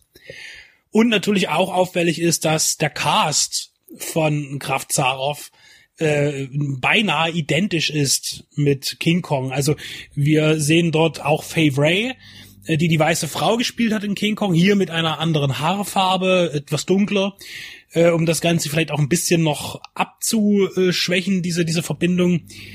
Robert Armstrong spielt mit, der den Carl Denham in King Kong spielt. Hier hat er eine weniger rühmliche Rolle als, ja, saufender Bruder von Frey Ray, die auch Eve heißt in diesem Film. Und natürlich Noble Johnson spielt mit, hier einen Russen, äh, Max, du hattest was Interessantes dazu nochmal aufgedeckt, weil es ist äh, sehr auffällig, dass er nämlich in King Kong einen Indianerhäuptling gespielt hat. Genau, das war wohl das, das erste Mal, dass wohl ein, ein Afroamerikaner äh, verwaist wurde für seine Rolle, dass jetzt einen kaukasischen Menschen, also kaukasischen Ursprungs, spielt und mal unabhängig davon, dass man ja sonst eher am Theater oder dann auch später im Film das andersrum handhabte, sondern sich gerne mal dann halt schwarz schminkte, die weißen Darsteller, weil es äh, schwarzen Darstellern erstmal nicht erlaubt war zu spielen, hat man es hier umgedreht. Der war aber wohl einer der wenigen gewesen, die damals schon das Geld aus, was sie verdienten in diesen Major-Produktionen genommen hat, um dann wiederum Filme für die schwarze Community schon zu machen. Also das ging dann nicht erst irgendwann so 60er, 70er Jahre, so Black Exploitation los, sondern da gab es schon mal einen Trend vorher. Aber da ich denke, so das wäre nochmal eine sehr interessante Geschichte an sich, äh, die Biografie von äh, Noble Johnson nochmal sich anzuschauen, weil der ist ja auch fast 100 Jahre alt geworden und hat auch wirklich sehr, sehr viele Filme äh, gemacht. Nochmal zurück zu dem Fakt, dass das die natürlich auch die gleichen Leute hinter der Kamera und die gleichen Leute vor der Kamera waren bei King Kong und ähm, jetzt bei Graf Zaroff. Die Filme haben einen sehr engen Produktionszusammenhang, aber das war ja damals durchaus gang und gäbe. Das ist, dass die Schauspieler waren ja Angestellte der jeweiligen Studios und da kann man noch mal einen kleinen Exkurs machen. Und da will ich aber vorher noch mal sagen, habe ich mir das jetzt in sehr kompakter Form aus dem sehr guten äh, Booklet angelesen, was der gute Freund Clemens Williges geschrieben hat. Alles, was ihr so jetzt von mir so an Fakten hört, ist da sehr gut zusammengetragen und das auch sehr kompakt. Ähm, auch äh, eine Sache, warum diese Veröffentlichung so empfehlenswert ist. Und damals muss man ja sagen, gab's die Big Five der großen Hollywood Studios und das war MGM, Warner, Fox, Paramount und halt, wie der Benedikt schon sagte, ohne es näher zu erklären, RKO, Radio Keith Orpheum Pictures. Die ersten vier, also die ganz großen, die bestanden ja schon während der Stummfilmzeit, während das hier produzierende Studio ein ganz neu gegründetes war, die ganz schnell durchstarten wollten. Das gelang ihnen gar nicht so sehr richtig gut, erst dann so richtig in den 40er Jahren. Und das Spannende ist, es gab dann noch so ein paar kleinere. Dann gibt's nämlich noch die die Little Free und das waren Columbia, United Artists und Universal. Und Universal, letztgenannte, hatten halt damals, nachdem in den 20er Jahren eher so Musicals und dann tatsächlich äh, Dokus äh, sehr groß im Kommen waren, hat Universal Anfang der 30er Jahre ja dann mit ähm, Dracula und Frankenstein, also dann eine ganz neue Welle losgetreten, auf der natürlich auch nur kurze Zeit später ein bisschen das schreckliche äh, King Kong mitschwimmt, aber natürlich auch viel mehr noch der Graf Zaroff, der ja schon im Namen die äh, offensichtlichste und in seiner Person die offensichtlichste Parallele zum Grafen Dracula bietet. Natürlich immer ein, ein Russe oder irgendwas aus, ähm, aus Osteuropa und diese, diese Gefahr für den edlen Amerikaner mit der etwas zwielichtige, aber durchaus verführerische Graf und auch der Zaroff, wenn man mal von seinem Auge absieht, ist ja eine durchaus ähm, ein handsome man. Ähm, was das Auge angeht, habe ich irgendwo gelesen, dass der Darsteller des Grafen Zarows, du hast jetzt vor dir ähm, im Ersten Weltkrieg äh, ein bisschen verwundet aus diesem wiederkam und deswegen also seine linke Seite eher gelähmt war. Das macht sich für die Darstellung dieser Person ganz gut. Ist tatsächlich sehr ansprechend, dass er eben wirklich das ein Auge größer wirkt als das andere. Das ist schon ziemlich erschreckend, aber zugleich, wie du schon sagtest, sieht er eigentlich sehr attraktiv aus. Also das ist schon äh, hier eine gute Mischung. Das war auch spannend. Wir haben es ja hier mit einem totalen Studiofilm zu tun, was man heutzutage natürlich sieht, damals den Leuten wahrscheinlich jetzt noch nicht so auffiel, aber das war auch vorher nicht so der Trend gewesen. Ich habe ich sprach von diesen Naturdokumentationen und da hat man schon versucht, in richtige Schauplätze reinzugehen, in Afrika, in Südamerika. Das muss wohl für die Crew und aber ein sehr verlustreiches Wagnis oft gewesen sein, weswegen man dann wieder zurückgegangen ist und hat gesagt, nee, nee, hier sterben uns zu viele Leute weg. Da wurden auch einzelne Produktionen benannt, wo das so war. Und dann hat man angefangen, viele Kulissen und viele Sets zu bauen, von denen es hier auch einige gibt. Wir haben am Anfang noch einen schönen Schiffbruch, ne, aber das Ganze spielt ja auf einer Insel. Da hat man natürlich viel Modelltrick und viel schwankende Kamera, aber ich denke, es ist für die Zeit ganz ansehnlich auch gemacht. Was für die Zeit auch noch ganz ansehnlich war, ist, das ist ja ein Film des Hollywoods vor dem Pre, vor, vor dieser Pre-Code-Ära. Und das ist ja was ganz Interessantes, habe ich mich auch noch nie mit beschäftigt, dass ja das Hollywood Ende der 20er Jahre in immer einen schlechteren Ruf geriet, für Exzesse bekannt war, Drogen, Tote, Selbstmorde, viel Nacktheit und dass man sich dann quasi selber mit so einer Art Zensur auferlegt hat und dafür irgendeinen ehemaligen Postenminister äh, Hayes oder so geholt hat, der der MPPDA, Motion Pictures Producers and Distributors of America, vorstand. Und das war so ein richtig republikanischer Hardliner. Und der hat dann halt irgendwann diesen Production Code 1930 veröffentlicht, da hat man sich anfangs noch nicht so dran gehalten. Und hat noch relativ lockere Filme gedreht, zu denen dieser Zaroff auch gehört. Thema Sex, Thema Gewalt, Thema Alkohol, obwohl das letztere hier eher abschreckend wirken sollte. Und erst 34 haben dann die Studios missmutig den Production Code äh, zugestimmt und dann ist es immer zugeknöpfter geworden, das Kino dieser Zeit, weshalb der Film auch erstmal im Giftschrank verschwand und so eine richtige Veröffentlichung tatsächlich dann erst in den äh, 70er Jahren erfuhr, weil er halt in vielen Szenen nicht dem damaligen Zeitkonsens mehr entsprach. Ich denke, von dieser Übergangszeit hat auch vor allem der Gangsterfilm natürlich stark profitiert, wo man ja, die ja von Gewalt und Sex gelebt haben, quasi. Ähm, interessant ist auch hier, dass tatsächlich äh, gerade, also vor allen Dingen eher nur in der Anfangssequenz viel auch exzessiv Alkohol konsumiert wird, zumindest von einer Person, aber auch über Alkohol geredet wird die ganze Zeit. Und der Film ist tatsächlich noch in den letzten Jahren der amerikanischen Prohibition entstanden, äh, was sicherlich auch noch äh, vielleicht bei Sittenwächtern sicherlich nicht gut angekommen ist zu der Zeit. Obwohl die Darstellung des sehr dem Alkohol zugetanen Bruders von der von Fay Ray gespielten Rolle tatsächlich eine mahnende sein sollte, so war der angelegt von den Seiten des Produzenten her ähm, und der dort tatsächlich schon in die Richtung dieses Production Codes ging. Man hat auch den Film, und das war auch deine Frage, warum der jetzt nur ungefähr eine Stunde geht ohne Abspann, im Gegensatz zu King Kong, der ja 95 Minuten läuft der, das hat zwei Gründe. Zum einen ist er tatsächlich irgendwie geschnitten worden nach so gewissen Voraufführungen. Zum anderen haben die ganz kurz vorher das Budget halbiert, wenn ich es richtig gelesen habe. Und dann hat äh, der Drehbuchautor und alle sich genötigt gefühlt, das Ding extrem zu raffen. Und das haben die sehr doll zusammengekürzt, was jetzt dem Film wahrscheinlich nicht unbedingt schlecht getan hat, weil zu der Zeit war es doch alles ein sehr redelastiges Unterfangen, überhaupt Filme zu drehen die relativ neue Tontechnik auf den Kameras haben dieselbigen so schwer gemacht, dass das alles sonst der sehr statisch war. Hier unterscheidet sich der so ein bisschen. Hier haben wir sehr viel Action. Also es war sehr ungewöhnlich für diese Zeit, dass da der Anteil an Gespräch nicht so hoch war, aber das dem geschuldet auch, dass man den weggelassen hat. Andererseits gab es, glaube ich, auch ähm, tatsächlich die visuelle Zensur. Da gibt es eine Szene, wo die Schiffbrüchigen von einem Hai gefressen werden, die ist so ein bisschen verfremdet. Die wird aber auch nochmal angesprochen, Farblich tatsächlich wird, wird im Film. angesprochen. Und dann gibt's, gab's wohl ursprünglich eine sehr lange Szene, wo der Graf erstmal seine baldigen ähm, Opfer der Jagd in seine Trophäenkammer führt, wo man in dieser Fassung jetzt so ein Kopf in einem Reagenzglas sieht und eins an der Wand. Das muss wohl mehr gewesen sein. Und das war dann wohl für die Zeit von den ersten Reaktionen des Publikums doch sehr hart, dass man da viel viel rausgenommen hat. Es war aber auch nicht ungewöhnlich, dass Filme jetzt nur eine Stunde gingen. Zum Beispiel eben auch bei Universal, die dann auch natürlich Dracula und Frankenstein äh, fortgesetzt haben mit vier oder fünf jeweils Sequels in der Richtung so. Und da ging auch einige auch nur eine Stunde ja, oder halt dann meistens knapp 70 Minuten. Das heißt, die Spielzeit war jetzt nicht so ungewöhnlich für die Zeit.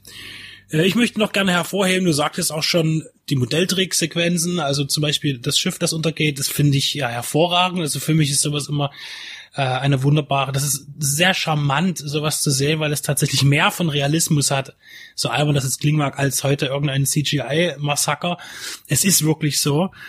Und äh, vor allen Dingen haben mir auch die vielen Mad Paintings gefallen, die dort sicherlich möglicherweise auch in anderen Filmen schon aufgetaucht sind. Ist aber erstmal egal. Also zumal diese, diese ganzen Dschungelkulissen werden sicherlich äh, von King Kong genutzt worden sein. Aber das ist, spielt ja gar keine Rolle, denn das ist hier wunderbar alles zusammengefügt und äh, bringt halt wirklich einen, einen gesamtheitlichen, wohligen Eindruck. Also es ist jetzt vielleicht auch nicht so der Sommerfilm. Ich, ich stelle mir sowas halt wirklich bei einer dünn, düsteren Nacht vor. Kann man den wunderbar gucken. Und vor allen Dingen die Laufzeit von 63 Minuten im Blu-ray-Format ist nun wirklich auch insofern genial, dass der Film trotzdem äh, nicht nicht zu kurz wirkt, finde ich. Er ist halt, er ist sehr flüssig, sehr schnell, viel Kinetik drin, genau, viel Action, es wird viel gelaufen, viel gerannt. Äh, ist ja auch ein Jagdfilm. Und äh, in, der Gesamtheit fehlt dem Film wirklich überhaupt nichts eigentlich. Also an, an der Dramaturgie nicht. Der Film ist nicht langweilig. Äh, es soll auch Filme geben, die sicherlich nach einer Stunde langweilig sind. Das geht hier gar nicht. Und deshalb ist es wirklich äh, optimal. Also ich finde es großartig. Er hat auch als einer der ersten so einen richtigen Score. Also in den Anfangszeiten des, des Tonfilms hat man sich oft darauf beschränkt, Filmmusik dort einzuspielen, wo auch tatsächlich von der Handlung vorgesehenerweise Musik drin war, oder jetzt Beispiel bei einem Musical, wenn halt gesungen wurde, aber dass er an relativ vielen Stellen so diese dramatische Untermalung hatte, war auch noch gar nicht so alt zu dem Zeitpunkt. Interessanter Fakt war aber auch das Gebra der Gebrauch von Licht und Schatten, wie auch im, im Booklet darauf hingewiesen wird, auch wenn ich das jetzt, wenn man es mal genau danach den Film, ich habe ihn jetzt zum zweiten Mal gesehen, beobachtet, nicht ganz stimmt, aber von der Tendenz her ist das schon gut. Diese zwei Gesichtshälften des Graf Zarow, diese eine unversehrte rechts und die eine die durch diese Lähmung links, wo das Auge zum Teil, wenn das dann auch noch rausfährt, hat auch eine große Narbe an der so Stelle. groß erscheint. Die, das wird unterschiedlich ausgeleuchtet. Am Anfang des Films, wo er noch so gut ist, äh, sieht man ihn oft von rechts und dann, wenn sich dann sein Böses von innen nach außen gekehrt hat, ist er dann gerne mal von, von links in Szene gesetzt. Also der ist da hochwertig auf, auf allen künstlerischen künstlerischen Ebenen über den Kleidungsstil der damaligen Zeit. Wenn dem Hauptdarsteller die Hosen quasi bis unter die Arme reichen, kann man natürlich streiten. Ist natürlich jetzt auch heutzutage sehr spannend zu sehen, wie Frauen damals inszeniert wurden. Also eigentlich, also einerseits ist sie ja zumindest die erste, die ein bisschen merkt, dass da was nicht stimmt. Das muss man ihr zugute halten. Ansonsten ist die Charakterisierung der Darstellerin schlecht. Also im Prinzip ist sie, ist sie doof, sie bremst, sie trifft unkluge Entscheidungen und, und der Mann äh, kann sie immer wieder davor bewahren, jetzt in die Schlucht zu fallen oder selber über die gerade gebastelte Falle zu, zu stolpern. Also das ist schon sehr eindeutig. Kann man froh sein, dass er sich da ein bisschen ähm, von wegbewegt hat, von dieser Art von Charakterisierung. An anderer Stelle stellt er natürlich ein paar interessante Fragen wenn der Mensch aus Spaß jagt und das Tier eigentlich nur um zu fressen, am Anfang so eine Konversation unter Jägern, wer ist hier eigentlich die Bestie und so, ne? Und der, der, der hat dann durchaus auch schon Untertöne, die über diese reine Unterhaltung drüber hinausgehen. Natürlich auch immer diese, naja, es ist schon der böse Fremde, natürlich dann. Und der plumpe Russe. Der, der plumpe Russe, jetzt sind wir ja noch nicht mal in dieser Kommunistenhatzzeit, das ist ja dann später noch viel, viel schlimmer geworden, aber es ist trotzdem immer, immer das Fremde gewesen, der böse, dann natürlich auch noch eine deutsche Pistole und, naja, der, der anständige Amerikaner, ne, um, noch ziemlich. Er hat nur ein Messer noch ziemlich schwarz-weiß im wahrsten Sinne des Wortes. Wollen wir noch ein bisschen was in dem Zuge zu, also ich kann ja noch was zur Veröffentlichung sagen. Das ist wirklich neben dem Booklet, was ja auch immer mal schön ist, wenn man da was in der Hand hat, gibt es tatsächlich noch zwei Audiokommentare. Einer von Dr. Rolf Giesen aus dem Jahr 2006 und einer nochmal aktuell wahrscheinlich dann für die Veröffentlichung gemacht von ihm nochmals zusammen mit Dr. Gerd Naumann, Dr. Giesen spricht die Einleitung. Es wird ein bisschen über die Remakes gesprochen. Und es gibt das Ganze als DVD und als Blu-ray ist auf jeden Fall eine sehr äh, gelungene Emory-Veröffentlichung. Ja, und Clam the Man, unser guter Freund aus Braunschweig, wie wir schon erwähnt hatten, hat das Booklet beigesteuert. Genau. Und auch hier wieder zweisprachig abgedruckt. Auf jeden Fall. Also das ist äh, ein, ein Service am Fan, den man so nicht so oft erlebt stellt sich eben die Frage, inwieweit der Film international bereits veröffentlicht wurde auf Blu-ray. Dann ist natürlich äh, auch für den amerikanischen, also beziehungsweise für den englischsprachigen Markt äh, das sicherlich sehr interessant, äh, auch ein deutsches Produkt zu kaufen, wenn es da zum Beispiel eben auch ein, ein, ein englisches Mediabook gibt. Das ist ja wiederum interessant, dass bei diesen Filmklassikern das ja auch umgedreht funktioniert, dass eben der Brite wesentlich mehr Interesse daran hat, deutsche Stummfilmklassiker zu veröffentlichen, als der Deutsche selbst.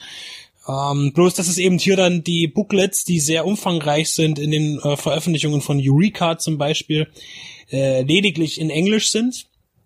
Aber das will ich da jetzt niemanden äh, vorhalten, denn der Deutsche ist ja selber schuld, wenn er seine eigene Filmgeschichte so malträtiert und das den Briten überlässt, es zu veröffentlichen.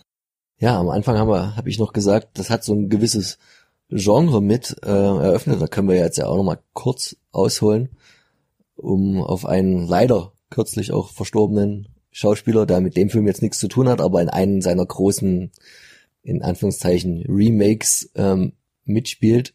ähm, später mehr, also das Manhunt-Genre. Dazu könnt ihr noch einen Beitrag bei uns auch auf der Seite lesen, denn wir waren voriges Jahr, der Stefan, der Benedikt und ich, im Filmrausch Palast gewesen und dort gab es einen ganzen Manhunt-Abend. Da war als Hauptfilm jetzt mit Arnold Schwarzenegger, jetzt komme ich selber nicht drauf, Running Man dabei, den ich halt noch nicht mal als ganz klassischen Manhunt-Film einstufen würde. Und dann äh, Turkey Shoot, also eine strange, sehr abgespacede Variante, Anfang der 80er aus Australien. Und dieser Klassiker lief hier natürlich auch als, als die Mutter, der Vater aller Manhunt Filme. Es gibt dabei aber noch ganz viele andere Beispiele, wirklich klassische Natur, wo es darum geht, dass Menschen gejagt werden oder so ähnlich durch andere Umstände Menschen andere Menschen jagen. Und da hatten sie ja auch bei dieser Kinonacht äh, zwischen den Filmen immer zahlreiche Trailer gebracht, zum Beispiel zu Filmen, und da war zum Beispiel auch Surviving the Game dabei, der übrigens, äh, so wie ich das habe ich noch nie gehört. Ich habe äh, meine Laserdisc heißt ja auch Surviving the Game, aber in der IMDb den deutschen Titel Tötet ihn mit Ausrufezeichen ausruft. Naja, oh, von 94. Also ich kenne den immer im Doppelpack, wie es so oft gemacht ist, aber dass nur irgendwo Tötet ihn mal drauf stand, das wüsste ich, wüsste ich auch nicht. Genau, das ist natürlich auch der mit dem angesprochenen und leider kürzlich doch sehr schnell und überraschend verstorbenen Rutger Hauer, der diese Story da in die 90er Jahre mitholt, in dem eine Bande von sehr reichen Männern, das passt ja auch wieder hier zu dem reichen ehemaligen russischen Aristokraten, der sich noch vor der Oktoberrevolution,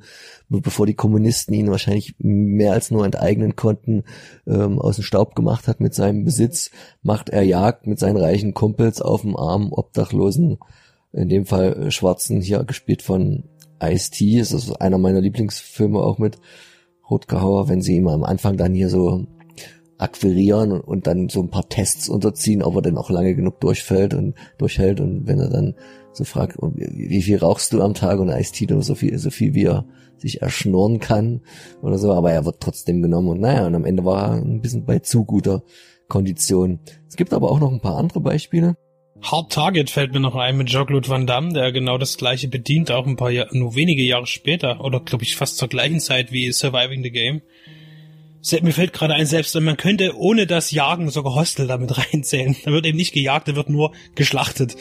Genau, also da gibt's auch noch ein paar andere. Also es gibt dann zum Beispiel auf genau auf dieser gleichen Geschichte beruhend nochmal einen Film Bloodlust von 61. Das ist eher so jetzt bisschen im B-Bereich angesiedelt. Ähm, war Surviving the Game natürlich nie. Remake von Graf Zaroff, relativ zeitig, 1945, Game of Death gab's. Ähm, was so in die Richtung geht, aus deutschen Landen auch eigentlich relativ bekannt ist das Millionenspiel 1970, wo dann zusätzlich zu dieser Jagdkomponente noch diese Massenbelustigungsgeschichte, diese, dieses Broadcasting, was ja auch eigentlich auch bei Running Man noch ein bisschen mehr im Vorder, Grund steht, ist, dass halt die, dieses Aufgeilen der Gesellschaft an solchen Spielchen, moderne Gladiatorenkämpfe und so, wo es ja dann wiederum noch in eine andere Richtung New Gladiators von Fulci geht oder, oder Rollerball oder was ja auch, aber dann geht das Manhunt schon wieder weg. Was noch ein sehr interessanter Film ist, den ich in einer unglaublich schlechten DVD-Auswertung habe, ist Open Season von Peter Collinson mit Peter Fonda, John Philip Law, William Holden nach dem Roman Jagdzeit, der halt richtig nah dran ist, dass halt auch so ein paar reiche, mittlerweile verheiratete Männer sich zum jährlichen Ausflug gemacht haben, auch dort Menschen zu jagen und dann immer ein Pärchen auserkoren, weil sie irgendwann mal zu Studienzeiten damit angefangen haben, bis irgendwann mal hinten raus auf einmal selbst ein ominöser Jäger auftaucht, der sie jagt. Genau, neuere Filme sind noch der, weiß ich nicht, Killing Season, du hast geguckt mit De Niro und... Hm, nein, also den würde ich dann jetzt nicht mit reinzählen, zumal der Film unheimlich schlecht ist und weder für Travolta noch für De Niro äh, oder selbst für die Rocky Mountains keine gute Werbung sind, denn den Film hat in Rumänien gedreht und das ist äh, nichts gegen Rumänien, aber De Niros Rolle sollte ja übrigens erstmal für die Wiedervereinigung von Face Off äh, Nick Cage übernehmen, aber das hat dann nicht geklappt. Ich ja, denke, das hätte sogar noch irgendwie was Lustiges gehabt, aber äh, also den Film ga, ganz, ganz, gar, gar keine Empfehlung ganz weit wegschieben. Genau, lieber dann mal sowas gucken, was jetzt nicht mehr direkt als Menschenjagd beginnt, aber in solchen Ende zum Beispiel halt die Klassiker wie ähm, beim Sterben ist ja der Erste oder die letzten Amerikaner. Ne? Das ist jetzt nicht das Grundthema, aber am Ende geht das in eine ähnliche Richtung. Und wer es lieber nett, äh, lustiger mag, nimmt dann Death Race wer es jünger und oberflächlicher mag, nimmt ein bisschen Hunger Games, Tribute von Panem. Also das, das zieht sich halt wirklich durch viele Genre durch. Staatsfeind, Battle Royale. Staatsfeind Nummer eins, na, natürlich aber auch so mit links und rechts Geschichten. Ja, der Klassiker ist aber Graf Zaroff, wie gesagt, wunderbar veröffentlicht von Wicked Vision Wicked Media und von uns ähm, definitiv eine Empfehlung. Und selbst wenn man jetzt den Film dreimal hintereinander guckt, zweimal mit den verschiedenen ähm, Audiokommentaren, ist man auch nur bei drei Stunden. Also schon allein deswegen sollte man sich den unbedingt holen.